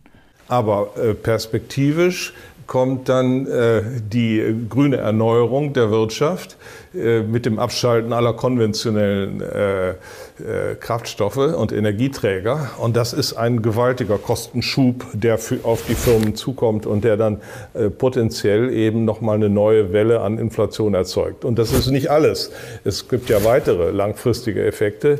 Äh, ein weiterer Effekt, ähm, äh, liegt zum Beispiel darin, dass die äh, dass äh, Amerikaner die Zinsen stärker erhöhen und schneller erhöhen, um gegen eine Inflation vorzugehen. Die sind ja schon bei 6,2 Prozent Inflationsrate und die Europäer nicht mitziehen. Dann gibt es ein Zinsdifferenzial. Die Anleger wollen dann in den Dollarraum amerikanische Staatspapiere kaufen und so weiter. Dann geht der Dollar hoch, der Euro geht runter und das bedeutet die Importpreise äh, werden alle teurer. Das ist also eine Cost-Push-Inflation, die im Raum steht für die nächsten Jahre über die Wechselkursänderung, äh, mit der wir rechnen müssen. Dazu muss man sagen, wenn die Amerikaner wirklich die Zinsen hochziehen sollten, dann machen sie natürlich in ganz kleinen Schritten. Homöopathische Dosen, das wird nichts Besonderes sein. Und der Wechselkurs verändert, ja, dann wird sozusagen, muss man mehr Euros zahlen, um was aus den USA zu importieren, aber also, oder Öl auch zu importieren, das ist natürlich auch in US-Dollar bepreist. Andererseits, wenn der Euro günstiger wird, wir sind ein Exportland, wir sind Exportweltmeister, dann können wir auch mehr Zeugs verkaufen, dann werden wir wettbewerbsfähiger, dann hat man natürlich auch positive Effekte. Also, ja. Und das wird nicht sein, wenn die äh, Fed den Zins irgendwie 0,25 Basispunkte erhöht, was jetzt irgendwie krass dafür sorgen wird, dass wir irgendwie eine importierte Inflation haben. Also, ja. Da macht er so eine Mücke hier zum Elefanten, weil er es in der Gesamtargumentation braucht. Wenn man ganz viele kleine Sachen hat, irgendwie äh, groß aufbläst, noch die Nebelmaschine anmacht und dann die Ketchupflasche holt, dann wird daraus eine Story vermutlich. Das ist so ein bisschen die Strategie. Also nennen wir das, das, das und Flaschenschütteln. Es gibt noch einen Effekt. Wir haben also, die, die Flasche wird immer neu geschüttelt. Dieser Roland hier kann wirklich nur über die Ketchupflasche reden. Jeder zweite Wortbeitrag ist schütteln. Die Ketchupflasche wird geschüttelt. Es wird ja. geschüttelt äh, über die Corona na, ja, genau. Äh, Corona-Folgen, äh, Gas, äh, Energiepreisfolgen, äh, was haben wir noch gesagt? Die Ketchupflasche nicht vergessen. Nachfrageschocks. Ja, also das erste Schütteln, damit es überhaupt rauskommt, das ist jetzt die Angebotsverknappung durch die Pandemie. Und dann gibt es die Selbstverstärkungseffekte, Lohnpreis. Erwartungsänderung, Lohnpreisspirale, dann kommt das, das schon mal raus. Und dann schütteln wir aber anschließend noch mal weiter. Und äh, das ist zum Beispiel dieser, dieser Zinseffekt. Mhm. Äh, das ist äh, die grüne Revolution, äh, die wir hier planen. Das Grüne ist schön, machen wir aus edlen Motiven, dass wir die Welt retten wollen. Frage ist noch, wann kommt die Geldvermehrung? Aber es wird teurer. Machen Sie sich nichts vor. Es wird nicht billiger, sondern teurer. Und dann kommt noch hinzu natürlich die demografische Verwerfung.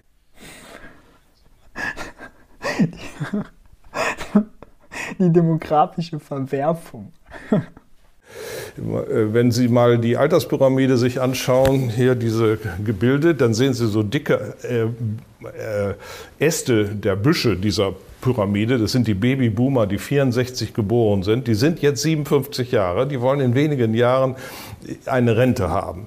Und das heißt, sie wollen nicht mehr arbeiten, aber sie wollen noch essen. Und sie kriegen sicher das Geld. Sie kriegen das Geld über das staatliche Umverteilungssystem. Das staatliche Umverteilungssystem nennt sich auch Rentenversicherung. Sie haben Ersparnisse, die Sie auflösen. Auf jeden Fall ist die Nachfrage dieser Personengruppe nach wie vor da, aber nicht mehr die Produktion. Und dann haben wir auch einen Nachfrageüberhang, der ebenfalls inflationär wirkt. Das ist also nochmaliges Schütteln der Ketchupflasche. Also wir schütteln und schütteln und schütteln. Das mit der Demografie ist natürlich tatsächlich eine Herausforderung, dass in Zukunft, also die Herausforderung ist nicht, dass es immer weniger Menschen gibt, die einzahlen in einen Rententopf und immer mehr, die daraus versorgt werden müssen. Geld ist nicht das Problem, sondern, und das hat er ja eigentlich auch so gesagt, es kommt auf die Produktion an. Produzieren wir auch mit weniger äh, Leuten, die arbeiten, auch noch genug Güter und Dienstleistungen für die gesamte Volkswirtschaft nicht nur die Rentner, die versorgt werden müssen, auch die Kinder, ähm, Arbeitslose und so weiter. Ähm, Invalide, genau. Und das hängt natürlich davon ab, wie produktiv unsere Wirtschaft ist. Und wer sich darum Sorgen macht und wie, wie gut unsere Wirtschaft ausgelastet ist. Produktivität und Auslastung. Ja. Wie effizient sind wir und was nutzen wir alles, um zu produzieren? Und wenn man sich darum Sorgen macht, dass wir nicht genug Güter und Dienstleistungen produzieren, dann kann die Schlussfolgerung ja nur sein, ey, da müssen wir jetzt krass investieren, um produktiver zu werden. Und wir brauchen eine Vollbeschäftigungspolitik, damit wir unsere Ressourcen alle nutzen. Genau das schlägt man hier aber nicht vor. Und egal, was für eine Politik man macht, äh, die dem nicht entspricht, die nicht für Vollbeschäftigung sorgt und nicht für Investitionen, um die Produktivität zu steigern, ist eine Politik, die uns dann perspektivisch ärmer macht. Wenn wir unsere Ressourcen nicht nutzen und nicht produktiver werden, dann werden wir ärmer. Aber das gilt immer, unabhängig davon, ob jetzt die Demografie äh, sich verändert oder nicht. Ja? Also Wohlstand kommt dadurch, dass wir äh, pro Einheit möglichst viel produzieren, das ist Produktivität, und dass wir möglichst viel, äh, viele Ressourcen, im Idealfall alle möglichen Ressourcen, nutzen, äh, um zu produzieren. Ja? Dann haben wir die meisten Güter und Dienstleistungen. Da kommt natürlich jetzt hinzu, dass wir dann noch soziale Standards anlegen, dass wir ökologische Standards anlegen, dass wir vielleicht auch gar nicht so viel produzieren wollen aus ökologischen Gründen. Kann man alles, alles schön und gut, kann man alles mit berücksichtigen, aber rein ökonomisch ist natürlich der materielle Wohlstand dann am höchsten, wenn wir extrem produktiv sind und wenn wir unsere Ressourcen nutzen. Aber lassen Sie uns noch mal zu dieser grünen oder zur Klimainflationsschüttelei kommen. Das ist ja gewollt, oder? Wir wollen das so. Wir werden jetzt im Januar wieder die Energiepreise steuerlich erhöhen ja, bei der ja, CO2-Abgabe. Es gibt ja auch einen Schub, oder? Energie steckt ja in allen drin, in ja, jedem ja, Glas, in jedem. Ja, natürlich. Das, äh, das sind so, ähm, ist fast so was wie eine eigene OPEC. Äh, die man jetzt äh, hier hat, aber natürlich aus edlen Motiven, denn man will ja äh, den Klimawandel verlangsamen oder stoppen sogar. Nicht? Die Frage also, ist dann, ob es wirkt, aber darüber will ich jetzt gar nicht reden. es ist nur so, dass kostenseitig das der Effekt ist. Ich meine, einige sagen ja, und das ist ja nicht alles ernst zu nehmen, was dazu sagen ist, äh, also dass durch diese grünen Technologien wir zum Vorreiter einer neuen Technik werden, das ist ja kein valides Argument, weil äh, wenn da Marktchancen wären auf der Welt, weil die Welt grün wird, dann braucht man den Staat nicht, um so etwas anzuregen. Dann würden ja äh, Unternehmer, die Profit machen wollen, von alleine in diese mhm. äh, Branchen hineingehen und viel Geld investieren in Erwartung der Gewinne, die sie machen können. Also wenn der Staat etwas erzwingen muss, was die Leute nicht von alleine getan hätten, dann ist es kostenträchtig. Also das ist ja auch pure Ideologie wieder und auch Marktwirtschaft äh, nicht korrekt verstanden. Beziehungsweise natürlich ist es so, dass die Firmen nur investieren, wenn es für die profitabel ist. Ist richtig. Aber Entwicklung hatten wir eben auch dadurch, dass die Firmen davon profitieren, dass der Staat Grundlagenforschung macht. Mariana Mazzucato in ihrem Buch Das Kapital des Staates äh, englische Version ist The Entrepreneurial State, zeigt es ganz klar auf. Wenn man sich ein iPhone nimmt, dann sind die elf Basistechnologien darauf zurückzuführen, auf staatliche Grundlagenforschung, auf staatliche Investitionen, auf staatliche Infrastruktur. Weil bei, wenn man neue Geschäftsfelder erschließt, wenn man jetzt zum Beispiel, sagen wir mal, mit dieser ökologischen Wende von Braun auf Grün zu gehen, ja, dann ist es natürlich so für die Firmen, da reinzugehen ist extrem riskant. Man weiß nicht, ob es sich lohnt. Äh, man weiß nicht, wie viele Profite da zu machen sind. Deswegen erstmal Vorsicht. Wenn der Staat da aber reingeht, investiert, die marktwirtschaftlichen Regeln so verändert, dass zum Beispiel Brauen teurer wird, dass fossile Energie zu nutzen teurer wird, dann verändert er die Anreize und verändert, wo Profite möglich sind. Das ist das Gute an der Marktwirtschaft. Man kann die Spielregeln verändern um die Firmen sozusagen anzureizen, dahin zu gehen, äh, wo die Profite sind. Und die Profite sollten im Idealfall dann da sein, wo man möglichst grün und möglichst effizient ähm, wirtschaftet. Das ist alles kein Problem und das zeigt einfach nur die Notwendigkeit für eine vernünftige staatliche Industriepolitik. Es ist äh, nicht so, dass, also wenn der Staat nie was gemacht hätte, keine Industriepolitik und dann hätten wir nur mal darauf gewartet, dass für die Firmen irgendwas profitabel wird, äh, dann hätte zum Beispiel auch die USA den Krieg verloren. Ja, weil in den USA Zweiter Weltkrieg, das ist so ein schöner Fall, um mal Industriepolitik zu lernen. Da ist der Staat vorangegangen. Da musste die ganze Konsumgüterproduktion, die man hatte, äh, die wollte man nicht aufgeben, damit die Leute noch genug Konsumgüter kaufen, aber man brauchte dann halt die Waffen und die Kriegsproduktion, die in Kinderschuhen war. Und wie hat man die groß gemacht? Naja, indem der Staat selber investiert hat, indem mit Unternehmen zusammengegangen ist, indem er den Unternehmen äh, Abnahmegarantien gegeben hat, damit, wenn die was produzieren, sich sicher sein können, okay, das lohnt sich hier zu investieren und profitabel zu sein. Er hat äh, Kreditgarantien gegeben, alles gemacht, damit möglichst schnell eben die Kriegsgüterproduktion hochgezogen werden kann. Das war extrem erfolgreich. Und das habe ich, glaube ich, aus dem Video schon auch zugemacht. Ähm, das verlinke ich jetzt mal hier. Ist schon was älter, aber es ist extrem interessant, sich das anzugucken. Ähm, und das Argument, dem äh, widerschließt sich Hans-Werner Sinn hier jetzt vollständig. Hm. Ne? Lassen Sie uns doch noch mal kurz zurückkommen. Nun gehen ja andere Länder andere Richtungen. In Frankreich ist von einer Benzinpreisdeckelung die Rede. In den USA wird darüber diskutiert, die nationalen Benzinreserven in den Markt zu kippen, um den Benzinpreis runterzuholen und auch den Benzinpreis zu deckeln. Also andere Länder versuchen hier die Preise zu senken. Wir erhöhen sie. Ist das vernünftig oder was sind die Folgen? Ja, Biden, äh, der so viel gelobt wird für seinen Kurswechsel gegenüber Trump, hat ja im Sommer sogar äh, den Saudis mitgeteilt, sie mögen doch bitte mehr Öl produzieren, weil er Angst hat vor den Preissteigerungen in Amerika. Aber wir wollen weniger Öl. Ja, wir wollen weniger Öl und wir schaffen in Europa auch die Verbrenner ab. Es ist ja praktisch ein Verbot, was äh, ausgesprochen wurde von ähm, der EU in Form einer Verordnung, die CO2-Verordnung, die jetzt schon mehrere Jahre existiert und immer weiter verschärft wird. Zum Schluss haben wir sie jetzt so verschärft, dass ähm, ähm, äh, pro Kilometer nur 47,5 Gramm CO2 ausgestoßen werden dürfen. Hört sich vielleicht harmlos an, ist aber nicht harmlos, denn wenn man das umrechnet in Diesel, dann sind das 1,8 Liter Dieseläquivalente pro 100 Kilometer. Zeigen Sie mir das Auto, das mhm. damit fahren kann. Das ist völlig unmöglich.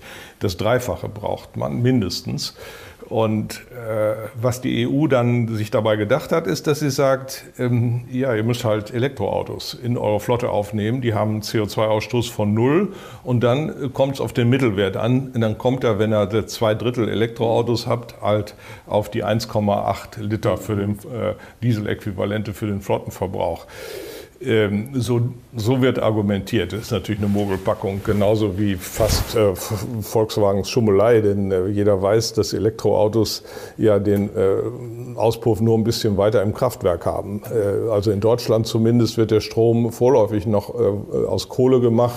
Die neue Regierung will jetzt perspektivisch für die nächsten zehn Jahre den Kohlestrom durch äh, Gasstrom ersetzen. Das ist aber immer noch fossiler Strom.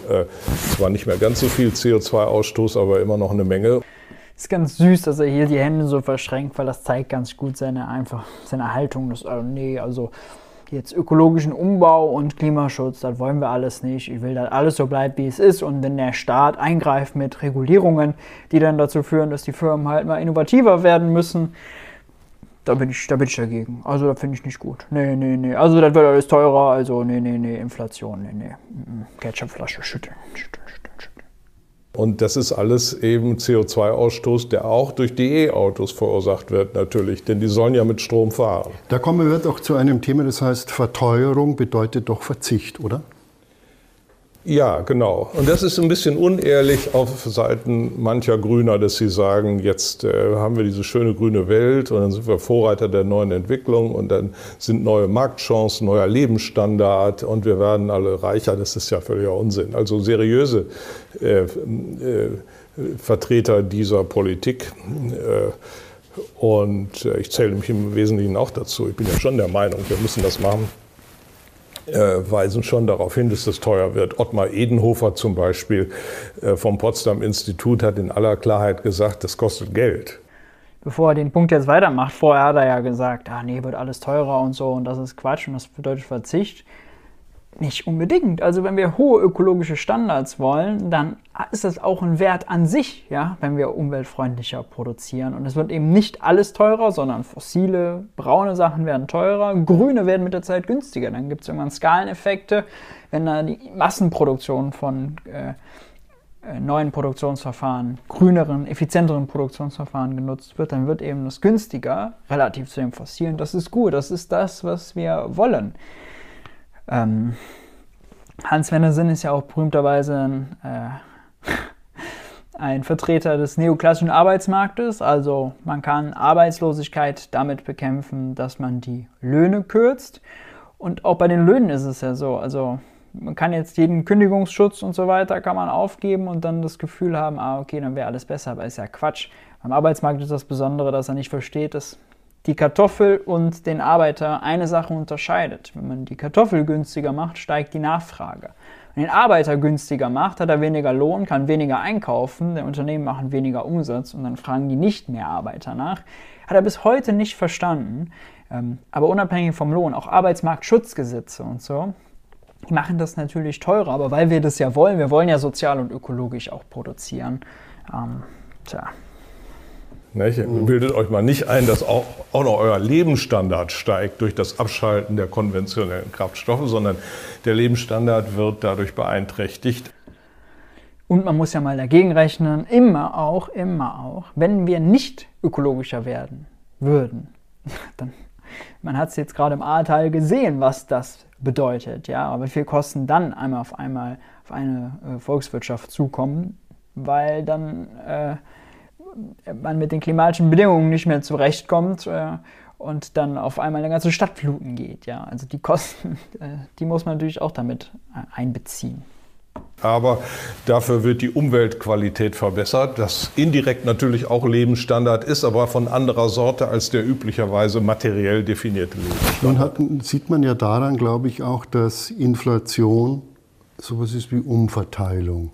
Das IFO-Institut hat in diesen Tagen Ihr früheres Forschungsinstitut ähm, errechnet, ähm, dass äh, die ganz Reichen nicht unter Inflation so richtig leiden. Die können ihr Geld in Aktien global anlegen.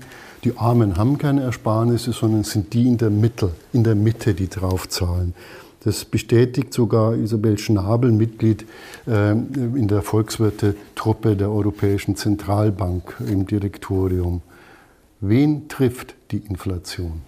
Ja, also das IFO, was Sie jetzt zitieren, mhm. hat eigentlich das nicht gefunden, sondern hat gefunden, dass äh, äh, höhere Einkommensbezieher stärker von der Inflation betroffen sind als, als kleinere, weil sie eben mehr, mehr Autos fahren. haben, die ganz fahren Reichen, und so. Die ganz Reichen, die, ja, davon rede ich. Also, was ist die reich? haben sowieso wenig Konsum, Konsum, nicht? Das ist schon richtig. In Deutschland zählt er als reich schon, wer über 6.000, 7.000 Euro verdient im Monat. Ja, ich weiß nicht, was reich ist, ist nicht objektiv definiert.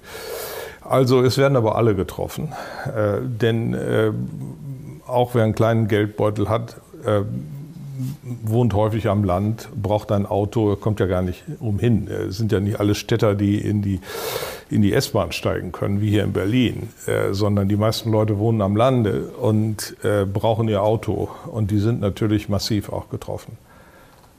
Gut, wir wollen das aber. Wir wollen ja, dass sie nicht mehr mit dem Auto fahren, also jedenfalls nicht mit dem normalen Auto fahren, sondern mit dem E-Auto in der Zukunft. Hoffen wir mal, dass das die Lösung ist. Aber es ist natürlich nicht die Lösung, weil das E-Auto genauso viel CO2 ausstößt derzeit noch wie ein, äh, wie ein Diesel. Wenn Sie mal rechnen, die, die Rechnungen von VW nehmen. Vorher den Gedanken jetzt fertig machen, nochmal zu der Verteilung.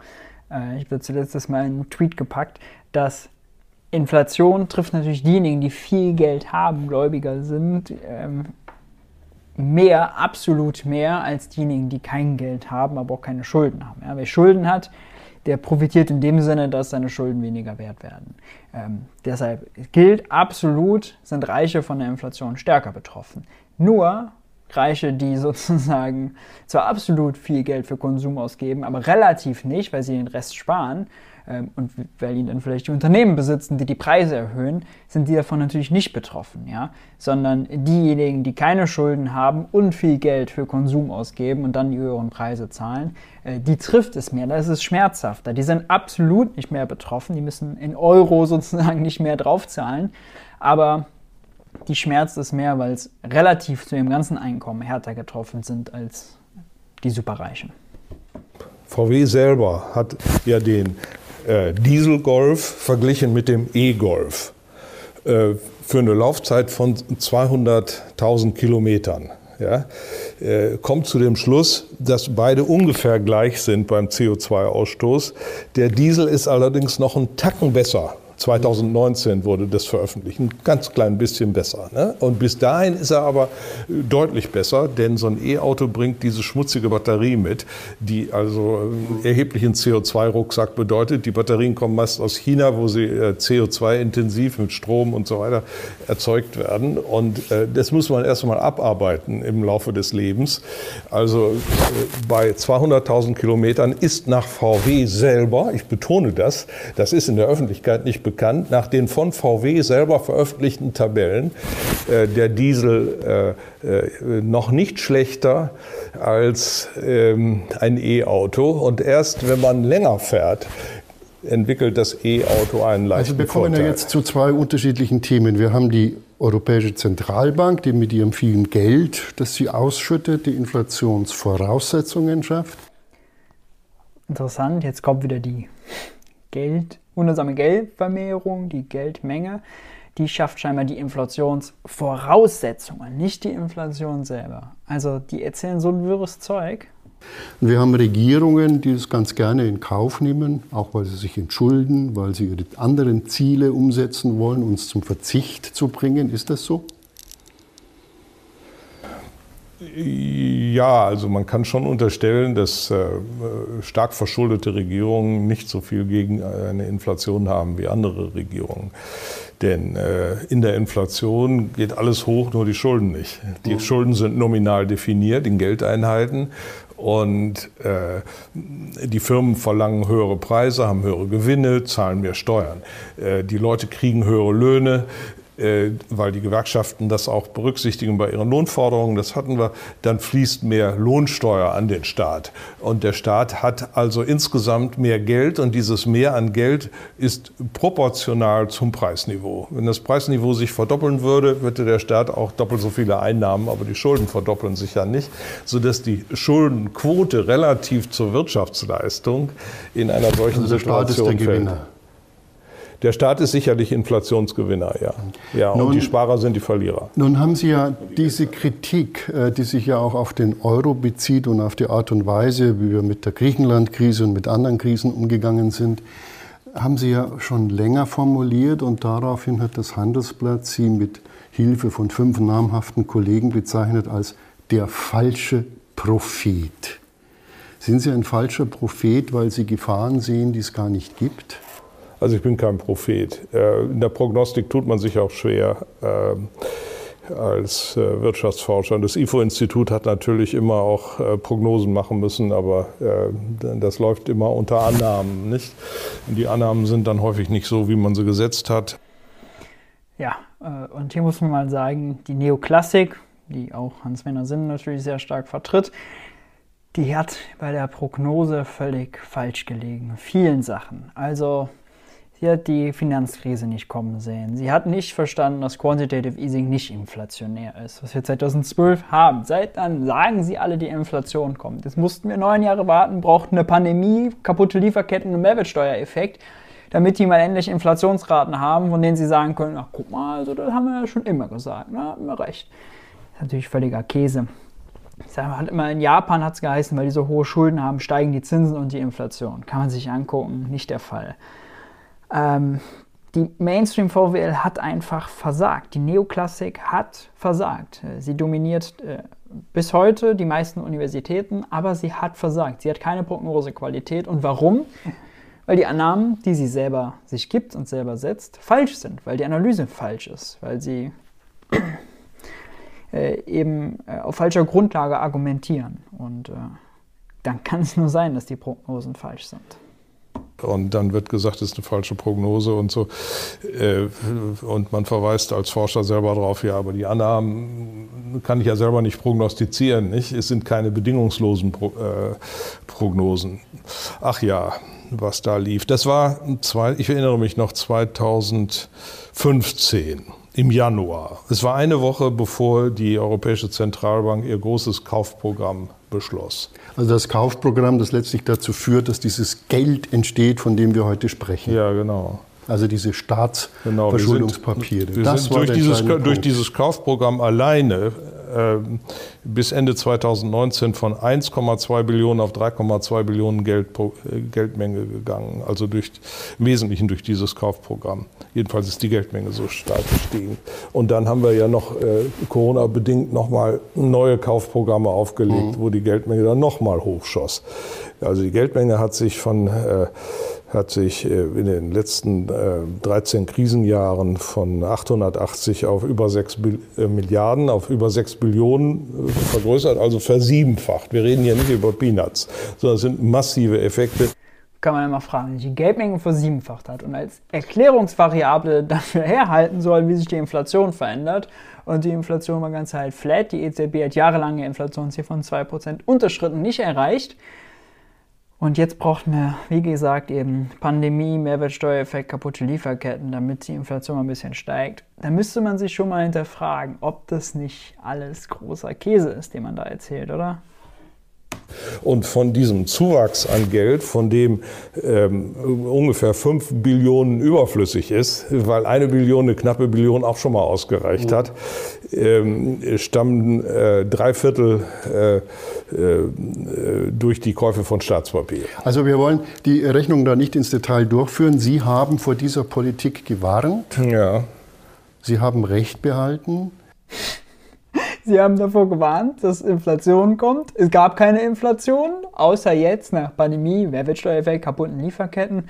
Sie hatten recht. Ja, sie hatten recht. Also sie haben völlig richtig gelegen. Also das ist wirklich, ich mal mir die Welt, ich mache mir die Welt, äh, wie sie, wie sie mir gefällt. Also kann man sich nicht ausmalen, oder? Dass sie sich tatsächlich jetzt im Recht fühlen. Junge, Junge, Junge. Pure Ideologie, pure Ideologie, pure Ideologie. Sie haben recht gehabt. Aber trotzdem wurden sie angegriffen. Oh, das arme Opfer wurde angegriffen, obwohl er ja so recht hatte, obwohl das so eine weise Prognose war. Oh Gott, ist das peinlich. So massiv naja, damals war das ja noch nicht sichtbar, äh, was die Gefahren sind. Heute ist es ja sichtbar. Aber die ökonomische Theorie zeigt ja, was äh, sichtbar ist. Ja, auch man hat mich da es gibt, wissen Sie, es gibt immer mal Diskreditierungskampagnen, wenn also äh, die Inhalte äh, oder das Ergebnis einer wissenschaftlichen Analyse den Herrschenden nicht gefällt, äh, dann äh, kommt man ja nicht mit dem Gegenargument, sondern man haut auf die Person. Nicht? So ist nun mal der mediale Prozess und das wurde damals gemacht. Nur gut, Schwamm drüber, habe ich vergessen. Äh, gucken wir nach vorne. Ja gut, gucken wir nach vorne. Also ich verstehe nicht, wie sie sich nicht mal über acht Jahre jetzt das angucken können, die Inflationsentwicklung, und dann das reflektieren, dass er offensichtlich daneben lag. Er sagt ja selber, der Kostenpush, der gerade ist, kommt von der Pandemie. Das heißt, hat nichts mit der Geldmenge zu tun. Die Analyse von ihm ist aber, weil die Geldmenge versiebenfacht wurde, gab es Inflation. Ja, guten Morgen. Also zählt das gesprochene Wort von vor 20 Minuten nicht mehr oder was? Also, ich fasse es nicht. Sie sprechen oder Sie haben davon gesprochen, dass Geld gehortet wird, auch Waren gehortet werden natürlich. Äh, aber die Banken können doch gar kein Geld horten, die müssen ja Zinsen dafür zahlen, Strafzinsen. Ja, trotzdem tun sie es. Weil sie können es ja auch nicht gut wegbringen. Sie müssten ja äh, dieses Geld verleihen als Kredit an jemanden. Mhm. Dann ist es also ein Sichtdepositum. Äh, dann ist es ein Umlauf. Aber dann kommt, das wird dann überwiesen an eine andere Bank. Und äh, dann liegt das Zentralbankgeld da wieder. Also das Zentralbankgeld bringt man durch äh, Kreditprozesse nicht so ohne weiteres weg, sondern nur, wenn sich das so aufbläht, dass immer mehr von diesem Zentralbankgeld, also jedenfalls aus den Banken nicht weg, äh, absickert als physisches Banknotengeld in den, in den privaten Sektor. Hier hat er jetzt auch was Richtiges gesagt, wahrscheinlich aus Versehen, weil am Anfang sagte er, dass äh, das Zentralbankgeld nicht in Umlauf gekommen ist. Ja, äh, dann habe ich argumentiert, ja, kann ja auch gar nicht, weil wir haben kein Konto bei der Zentralbank. Das kann gar nicht, wenn die Bank einen Kredit vergibt, verleiht sie nicht Zentralbankgeld weiter. Jetzt gerade erklärt er ja, das Zentralbankgeld kann aus dem Bankensektor als Ganzen nicht raus. Es kann nur raus, ist der Satz, den er gerade am Ende gemacht hat, physisch, wenn man also das in Bargeld umwandelt.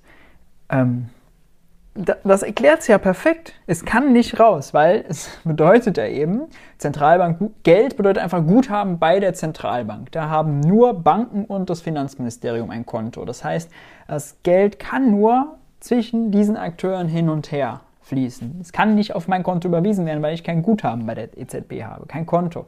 Ich kann das nicht bekommen. Das hat er hier erklärt. Trotzdem sagt er und wundert er sich, dass das Geld nicht in die Realwirtschaft fließt. Also seine Beschreibung ist grundsätzlich richtig, aber seine Schlussfolgerungen sind falsch. Und wenn äh, und der Prozess kann halt immer weitergehen und findet auch dann ein Ende, wenn die Mindestreservevorschriften also irgendwie erreicht sind, dann können nicht neue Kredite und Giralgeld rausgeschöpft werden. Das ist ein komplizierter Prozess. Wir reden also hier einmal über Zentralbankgeld. Das ist das eigentliche Geld, was eine Notenbank macht. Und die Banken können aus dem Zentralbankgeld selbst noch wieder ja, Giralgeld schöpfen. Ein Vielfaches. Das ist sehr kompliziert. Das haben viele Banker nicht verstanden, aber so ist es.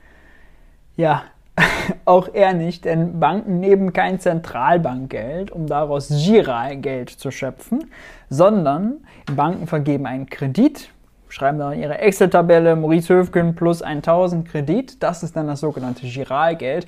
Und dann gibt es Regulierungen, wie zum Beispiel die Mindestreservepflicht, die sagt, 1% dieser neu geschaffenen Einlage aus dem nichts geschaffenen Einlage, aus dem nichts geschaffenen Giralgeld muss die Bank als Mindestreserve vorhalten. Im Schnitt über sechs Wochen muss sie mindestens so und so viele Einlagen bei der Zentralbank haben, wenn sie äh, so und so viele äh, Einlagen hat.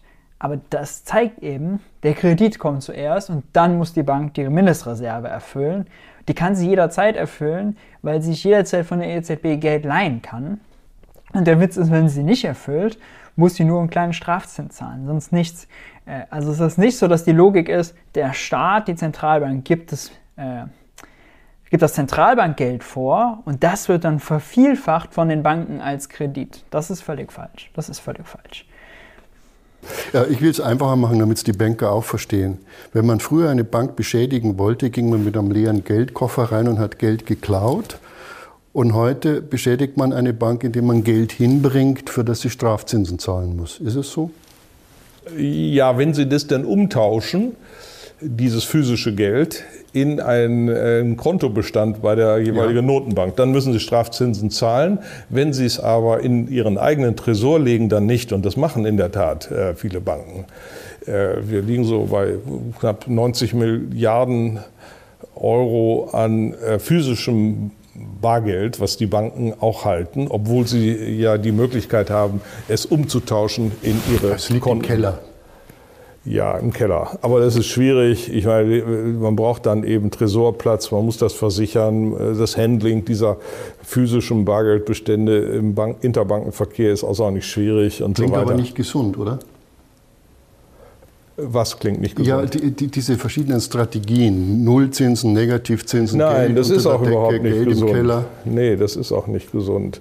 Äh, da müssen wir auch bald von wegkommen. Es gibt Leute, die sagen, ja, das ist eben so, ähm, äh, das, die, die Wirtschaftskraft äh, ist zum Erliegen gekommen und mehr Rendite ist nicht erwirtschaftbar in der Realwirtschaft. Das halte ich für falsch, denn wir sehen ja, dass die Aktienkurse in den Himmel gehen, schon seit einigen Jahren. Die Häuserpreise gehen auch in den Himmel. Und das wäre ja nicht der Fall, wenn keine echten realen Erträge mehr erwirtschaftet werden. Nun sagt die EZB, zugegebenermaßen erst in jüngster Zeit, ja, es stimmt, wir kriegen solche inflationären Prozesse, aber dafür schaffen wir ja Arbeitsplätze. Kann man mit Inflation Arbeitsplätze kaufen?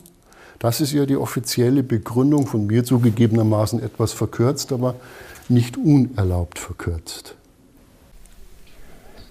Das ist völlig dumm verkürzt, aber wir hören erstmal, was er sagt. Ja, das sagt die EZB, glaube ich, nicht. Die EZB sagt, sie will Inflation machen, sagte sie die ganzen Jahre. Sie sagt, äh, unser Mandat ist Preisstabilität nach dem Maastrichter Vertrag. Preisstabilität heißt 2% Inflation. Wir haben nur 1%. Jetzt müssen wir also Staatspapiere kaufen, Gas geben, äh, damit die Inflation steigt auf 2%. So war immer die Argumentation. Und gut im Hinterkopf haben sie vielleicht gehabt, dass dann auch die Wirtschaft äh, belebt wird. Man kann auch manches sagen dafür, dass also eine gewisse Mindestinflationsrate da sein sollte. Zwei Prozent ist eine Hausnummer, die man, über die man reden kann, nicht? Weil ja auch die relativen Preise sich dann leichter verändern, wenn äh, eine gewisse Sockelinflation ist. Äh, wenn, wenn also die Knappheiten sich ändern, das was knapp ist, muss teurer werden und was reichlich ist, muss billiger werden in der Marktwirtschaft und äh, Viele Firmen wollen aber nicht die Preise senken, äh, akzeptieren, dass sie konstant bleiben, während der Rest steigt. Also mit 2% geht manches besser. Nur die 2% stehen nicht im Maastrichter Vertrag. Der steht eigentlich 0%.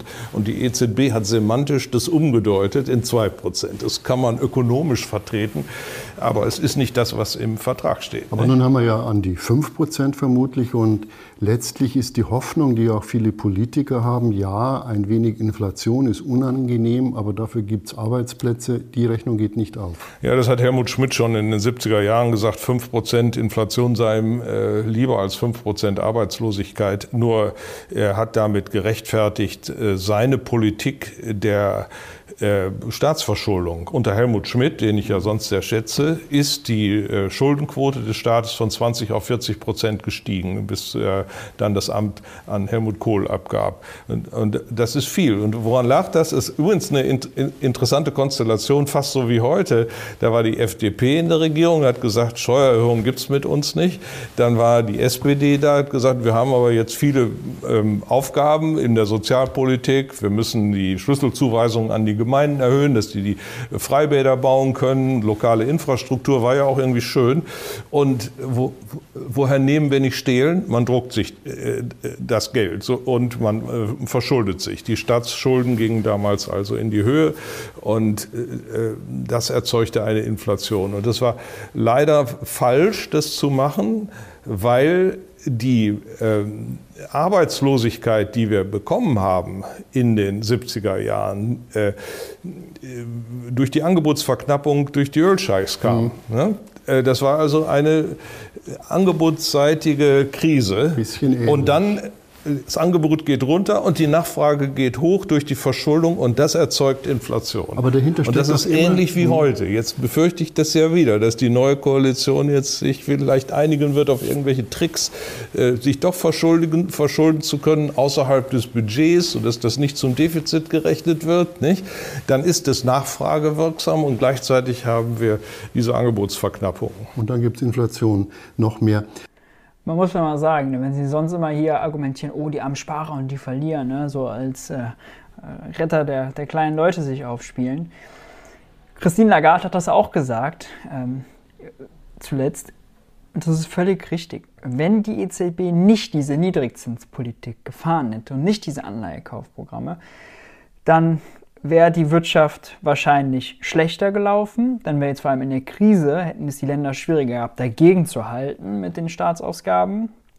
Und dann hätte es mehr Arbeitslosigkeit gegeben. Und mehr Arbeitslosigkeit, also wenn jemand kein Einkommen hat, kein vernünftiges, dann kann er auch nicht sparen, dann hat er auch nichts, was er mit Inflation verlieren kann, wie sie immer sagen. Das heißt, äh, das ist hier so eine völlig Quatsch. Diskussion. Und dass er, Roland Tichy, dass der Chefredakteur bei der Wirtschaftswoche, also der ist, der ist so tendenziös, dann nennt er die Nullzinspolitik und die Anleihekäufe gleich Inflationspolitik und sagt mit Inflation Arbeitslosigkeit erzeugen. Das ist doch völlig Banane. Völlig falsch zusammengewürfelt. Dann sagt er selber, ist eine Verkürzung, aber eine gerechtfertigte Verkürzung. Nein, nein, nein, ist falsch, ist falsch. Und ich denke ganz Zeit nur immer wieder, man merkt so krass, ja, Mont Pelerin Society, Ludwig Erhard Stiftung, Friedrich August von Hayek Stiftung, also solche Leute, pure Ideologen und Marktschreier dafür. Und das kann er nicht verstecken, das kommt auch da raus. Sowas Chefredakteur bei der Wirtschaftswoche. Also nicht, dass die Wirtschaftswoche heute qualitativ bessere Artikel schreiben würde, ja, da steht auch viel ideologischer Mist dran. Aber das ist ja schon krass. Also. Nun ist dahinter ja immer wieder die Hoffnung, dass man mit Geld die Wirtschaft ankurbeln kann. Ja, aber nur wenn es an Nachfrage fehlt. Nur wenn es an Nachfrage fehlt. Äh, und äh, deswegen es fehlt man ja nicht an Nachfrage. Wir haben einen Boom. Es fehlt nicht an Nachfrage. So viele Leute sind noch in Kurzarbeit und so. Äh, in Europa, in der Eurozone, waren wir noch nie unter 7% Arbeitslosigkeit. Selbst in Deutschland haben wir total viel Unterbeschäftigung noch. Leute, die in Teilzeit sind, obwohl sie mehr arbeiten wollen. Also zu sagen, wir sind bei Vollauslastung, ist Quatsch, ist Kappes. Wir haben nun, hat man ja die, nun hat man ja die Zinsen auf Null gesenkt. Also müsste man eigentlich das Geld ausgeben, aber es wird gehortet. Ja. Und jetzt muss man deswegen das ja, Bargeld also, abschaffen? Also, also der Mechanismus, durch den normalerweise die Wirtschaft auf Trab gebracht wird, äh, wenn man mehr Geld druckt, ist so. Die Zinsen sind hoch, die Zinsen sind eine Beschränkung für die Kreditnachfrage. Äh, man senkt die Zinsen, es kommt zu mehr Investitionen, Investitionsgüternachfrage mhm. zunächst. Und äh, dann entsteht beim Maschinenbau, mhm. im äh, Wohnungsbau und sonst wo entstehen, entstehen Arbeitsplätze. Es ist wie beim Kutscher, das ist das Bild, was die Ökonomen mhm. immer bringen. Ähm, die Pferde wollen nach vorne, äh, preschen, aber der Kutscher will nicht und zieht die Zügel an. Und wenn er sie locker lässt, dann, äh, dann, dann, laufen sie schneller. Ne? Aber wir sind jetzt schon lange in einer Situation, Warum das außerdem nicht funktioniert, einfach mit dem Zins die Wirtschaft zu steuern, Zins runter und dann investieren die Firmen, habe ich in diesem Artikel hier ausführlich nochmal beschrieben, weil ich glaube, dass das völlig falsch ist. Und auch die Idee dann mit Zinsen, wenn man die jetzt anziehen würde, würde man die Inflation senken können, auch völlig falsch ist in der Krise seit 13 Jahren, wo das ja gar nicht der Fall war. Die Pferde sind müde, sie wollen gar nicht laufen und der Kutscher lässt die Zügel länger und länger und es passiert nichts, sie laufen trotzdem nicht. Nun ist ja die also Gefahr. es ist das alte Thema, dass man mit dem Strick äh, ziehen kann, aber weniger, nicht aber nicht schieben. Aber nun ne? hat man das Problem, manche fürchten ja, dass das Bargeld generell abgeschafft wird. Er hat auch solche Themensprünge drin, der Kollege. Unterbricht ihn dann immer und macht ein ganz neues Thema auf. Oh. Es gibt ja angeblich ein, einen digitalen äh, Euro, der im Angebot sein soll. Wir sollen das Bargeld verlieren. Ist es ein Trick, um uns dazu zu zwingen, mehr Geld auszugeben? weil es uns sonst weggesteuert wird, heimlich übers Konto, ganz automatisch. Nichts mehr Tresor, der Tresor ist nur noch ein Computer und der kann manipuliert werden. Ja, also in einer Welt, wo das Zentralbankgeld nur physisch ist, in Form von Banknoten, ähm, gibt es schwerlich negative Zinsen. Nur so ein bisschen, äh, aber nicht viel, weil die Leute ja dann äh, Bargeld halten, statt das Geld auszugeben. Aber ähm, äh, wenn es elektronisches Zentralbankgeld gibt, wie es ja jetzt vorbereitet wird, dann besteht die Möglichkeit, dieses Geld mit einem negativen Zins auszustatten und die Leute zu veranlassen, es auszugeben, sodass man die gesamtwirtschaftliche Nachfrage vergrößert. Ja, einfach. Wie einfach das arme Mikro unter seinem Arm vergräbt. Äh, solche Pläne gab es, die sind beim IWF, äh, dem Internationalen Währungsfonds, entwickelt worden, übrigens zu der Zeit, wo Frau Lagarde Präsidentin war, die jetzige EZB-Chefin, und die mag eigentlich diese Pläne und forciert das in der EZB. Nur, wir sind jetzt heute in einem ganz anderen Regime. Wir brauchen keine Nachfrage mehr. Wir haben viel zu viel Nachfrage. Es ist, die, Infl die Inflation ist da. Die europäische Wirtschaft ist derzeit inflationär überhitzt wie lange nicht. Also ich glaube, er hat wirklich ein intellektuelles Problem, weil er labert so viel Unsinn. Das passt alles nicht zusammen. Er hat am Anfang ganz Zeit gesagt, es ist die Pandemie, es ist Knappheit von Ressourcen, es ist Angebotsseite. Es ist auch völlig richtig, Lieferketten funktionieren nicht und so weiter und so fort. Und jetzt sagt er, oh, wir haben Nachfrage, wir haben eine nachfrageseitige Überhitzung. Ist doch völlig Quatsch. Das ist genau das Gegenteil von dem, was er vorher gesagt hat. Und beides auch nochmal nichts mit Geldmenge zu tun. Also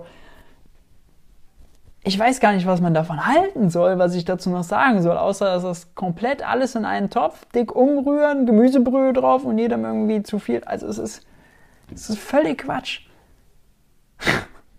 man kann sich mal mehr einschätzen, weil man gar nicht weiß, also und man muss es mal vorstellen, die europäische Wirtschaft ist inflationär überhitzt. Wir haben mehr als 7% Arbeitslosigkeit. Japan steht bei 2,8 oder so. Die USA ist schon wieder weiter drunter. Wir haben 15, 16, 17 Prozent, weiß ich jetzt gerade nicht, Jugendarbeitslosigkeit in Europa. Arbeitslosigkeit ist eine Verschwendung von Ressourcen. Wir haben Millionen von Menschen, die arbeitslos sind in der Eurozone. Da kann man doch nicht sagen, diese Nachfrageseitig überhitzt. Ja, ich betone das mit aller Klarheit. Und in einer solchen Situation geldpolitisch Gas zu geben oder auch fiskalpolitisch durch Verschuldung ist völlig absurd und falsch, weil es nur die Inflation antreiben würde. Jetzt habe ich eine letzte Frage. Früher galt ja Inflation immer als große Gefahr. Sie haben Stefan Zweig äh, zitiert mit äh, dem Entstehen des Hitlerismus infolge der Zerstörung der Gesellschaft durch Höchstinflation. Nochmal hier der Artikel von Philipp Heimberger im Handelsblatt und die Relevanz der Brüningschen Reformen, Weimarer Republik, Deflation unmittelbar vor Hitler, Massenarbeitslosigkeit und Armut. Jetzt sitzen wir hier vor der zerbombten Gedächtniskirche. Haben wir unser, haben wir unser Inflationsgedächtnis verloren? Ich würde eher sagen, beide haben ihren Verstand so ein bisschen verloren. Aber hören wir mal, was sie antworten. Ja, offenbar. Viele äh, wissen ja nicht, was hier in Deutschland war äh, vor 100 Jahren. Vor allem er nicht. Äh, nicht, das fing schon 1914 an im Krieg. Den Krieg hat man äh, finanziert durch Staatsverschuldung. Die Schuldpapiere wurde, wurden von der Reichsbank monetisiert, indem sie sie gekauft hat mit frischem Geld. Man wollte das nach dem Krieg wieder ausgleichen, tat man nicht. Den Krieg hat man leider verloren. Man dachte ja, man würde ihn gewinnen und die, äh, die, anderen, die anderen zahlen das zurück. Das war nun leider nicht. Ähm, und dann hat man noch mehr Geld gedruckt und noch mehr und noch mehr auch die Inflation nach dem Ersten Weltkrieg, ne? also wenn er die jetzt hier mit Geld, Geldmengen auch erklären will, auch völlig falsch. Also äh, deutsche Industrie zerstört, komplett zerstört, äh, wieder produktionsseitig, angebotsseitig, eine krasse Knappheit, krasser Angebotsschock. Dazu dann die Verpflichtung, Reparationen in Gold zu leisten, in einer Fremdwährung. Die muss man bekommen, indem man exportiert. Das heißt, man hat eh schon kaum Industrie, um zu produzieren. Dann muss man davon auch noch was ans Ausland abgeben, um Gold zu bekommen, damit die Reparationen zu zahlen.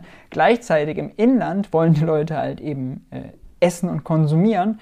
Das heißt, Export plus Inlandsnachfrage äh, konkurrieren um knappe Konsumgüter. Das ist natürlich ein toxischer Cocktail, der aber nichts mit Geldmenge zu tun hat.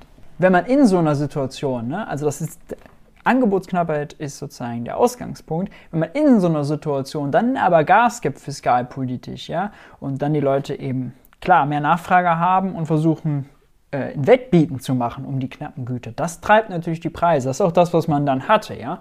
Es kommt aber erst am Ende dazu. Ursächlich ist der Angebotsschock. Und die Folge war eben diese Hyperinflation, die kulminierte im Jahr 1923. Zum Schluss war das Geld so viel wert wie das Papier, auf das es gedruckt war. Äh, das war die Realität. Und äh, da haben eben viele Leute ihr Vermögen verloren und wurden radikal und wurden dem Hitler in die Arme getrieben. Deswegen hat er seinen Putsch äh, schon 1923 probiert. Ja, das ging ja dann schief und zehn Jahre später kam man dann wirklich an die Macht. Hm. Vor zehn Jahren ging es schief, zehn Jahre später war dann Deflation, dann hat es geklappt. Mal drüber nachdenken. Woran könnte das gelegen haben? Vielleicht war die Deflation doch so ein Ticken wichtiger? Hm. Also ja besonders schräg, jetzt mal ernsthaft, weil er die Deflation überhaupt nicht, null als Erklärungsvariable nimmt. Ne? Er sagt, die Inflation hat für Armut gesorgt, aber die Deflation, die hat für Armut gesorgt, Massenarbeitslosigkeit, Löhne gekürzt, Renten gekürzt. Dass er das gar nicht in der Analyse mit aufnimmt und hier nicht erwähnt, ist eine willkürliche Verkürzung der Wirtschaftsgeschichte, nur um seinem eigenen Narrativ zu entsprechen. Das ist nicht nur, also wenn ich jetzt drüber nachdenke, es ist nicht nur irre, so falsch und aufrichtiger Ökonom, aber hat falsche Analyse, sondern also, ja, weiß nicht, ich will ihm da jetzt nichts unterstellen, aber es ist schon schräg, muss ich sagen. Wirklich, wirklich schräg. Übrigens nachzulesen bei, bei äh, Gerald Feldmann, äh, das ist ein amerikanischer Jude, äh, Historiker, der ein tausendseitiges Werk über die deutsche Inflation geschrieben hat. Der legt diesen Zusammenhang zwischen der Inflation und äh, dem Hochkommen Hitlers äh, schon bis 23 in aller Deutlichkeit klar. Und die Folge sind dann Kriege und äh, Zerstörungen, wie hier die Gedächtniskirche markiert. Wir sehen also, dass wir mit Inflation kein Geldspiel betreiben, sondern ein massives gesellschaftliches Problem befördern oder auch nicht oder bremsen können, dass wir uns dem Thema nähern müssen. Ich bedanke mich bei Professor Hans-Werner Sehn für diese Ausführungen und würde mich freuen, wenn Sie trotz alledem gute Laune behielten und uns bei uns nächste Woche wieder aufschalten. Vielen Dank und auf Wiedersehen. Ja, was soll man sagen? Also ganz schräger Interviewer, der Roland Tichy, Marktschreier, Neoliberaler. Und Hans-Werner Sinn, also wenn das Analyse ist, ich weiß ja nicht. Einmal sagt er, die Geldmenge führt zur Inflation, dann sagt er, die Pandemie und die Produktionsknappheit, äh, Produktionsprobleme sorgen für die Inflation. Dann sagt er, nee, die Wirtschaft ist nachfrageseitig überhitzt, das sorgt für Inflation. Klar, wenn man alles sagt, kann man immer mal sagen, man hat richtig, gelegen, richtig gelegen. Aber äh, ob man äh, solche Analysen von Ökonomen braucht, wage ich mal zu bezweifeln. Ja, vor allem schräg auch nochmal, ich habe gerade nochmal drüber nachgedacht, dass er ja wirklich seit 2011, 2012, als diese Anleihekaufprogramme der EZB aufgelegt wurden, gesagt hat, das führt zur Inflation hat ganz Zeit nicht zur Inflation geführt. Die Inflationsraten waren konstant niedrig, konstant unter 2%. Teilweise hatten wir Deflation. Und jetzt muss eine Pandemie kommen. Jetzt muss man die äh, Statistik durch die temporäre Senkung der Mehrwertsteuer verzehren. Und jetzt muss man ähm, eben diese gestörten Lieferketten haben. Und der, die Energiepreise von historischen Tiefständen, die wir 2020 hatten, müssen auf neue Höhen schießen. Das alles muss man haben, damit er mal recht hat, dass die Inflationsrate mal uh, für den November auf 5% liegt. Uh. Das ist schon, äh, und dass sie das als Erfolg, als Erfolg deklarieren, als ja, wir haben richtig gelegen. Also das finde ich wirklich, wirklich schräg. Und ich will es nochmal an anderer Stelle schon mal gesagt, was die VWL im Namen der Wissenschaft hier macht, ja, Es ist eine Beleidigung für alle anderen äh, wissenschaftlichen Disziplinen. VWL, die so ist wie Hans-Werner Sinn, die eine falsche Analyse hat, die gegen die Empirie ist, die Sachen aus der Wirtschaftsgeschichte verkürzt und rauslässt und die falsche Prognosen hat, es aber nicht zur Kenntnis nimmt, dass sie empirisch falsch ist, dass die Analyse falsch ist, dass die Prognosen falsch sind, die ist eine Beleidigung für jeden wissenschaftlichen Anspruch und die braucht man nicht. Die braucht man einfach nicht. Sie schadet, sie hilft nicht, sie erklärt nichts, sie ist einfach nur schädlich. Ja, genug aufgeregt. Ihr Lieben, wenn euch das Video gefallen hat, dann wie immer freue ich mich, wenn ihr ein Like und ein Abo dalasst. Gerne auch die Glocke aktivieren, um kein Video zu verpassen. Wer jetzt gefrustet ist und sagt, ich will es eigentlich besser wissen, der findet äh, auf dem Geld für die Welt Newsletter zum Thema Inflation eine ganze Artikelreihe. Ähm, wo kommt die Inflation jetzt her? Wie muss man das einschätzen? Ist die Zentralbank überhaupt in der Lage, was dagegen zu machen? Äh, wo ist wirklich Gas und wo ist Bremse bei der Geldpolitik? Und wer verliert wirklich Inflation, unter Inflation und wer nicht? Das alles habe ich da ausführlich beschrieben. Und wer noch tiefer einsteigen möchte, dem sei der Udemy-Kurs MMT für Einsteiger empfohlen auf der Lernplattform Udemy, hatte ich gerade schon gesagt. Genau, schaut da gerne vorbei. In diesem Sinne, haltet die Ohren steif und ich hoffe, wir sehen uns beim nächsten Video.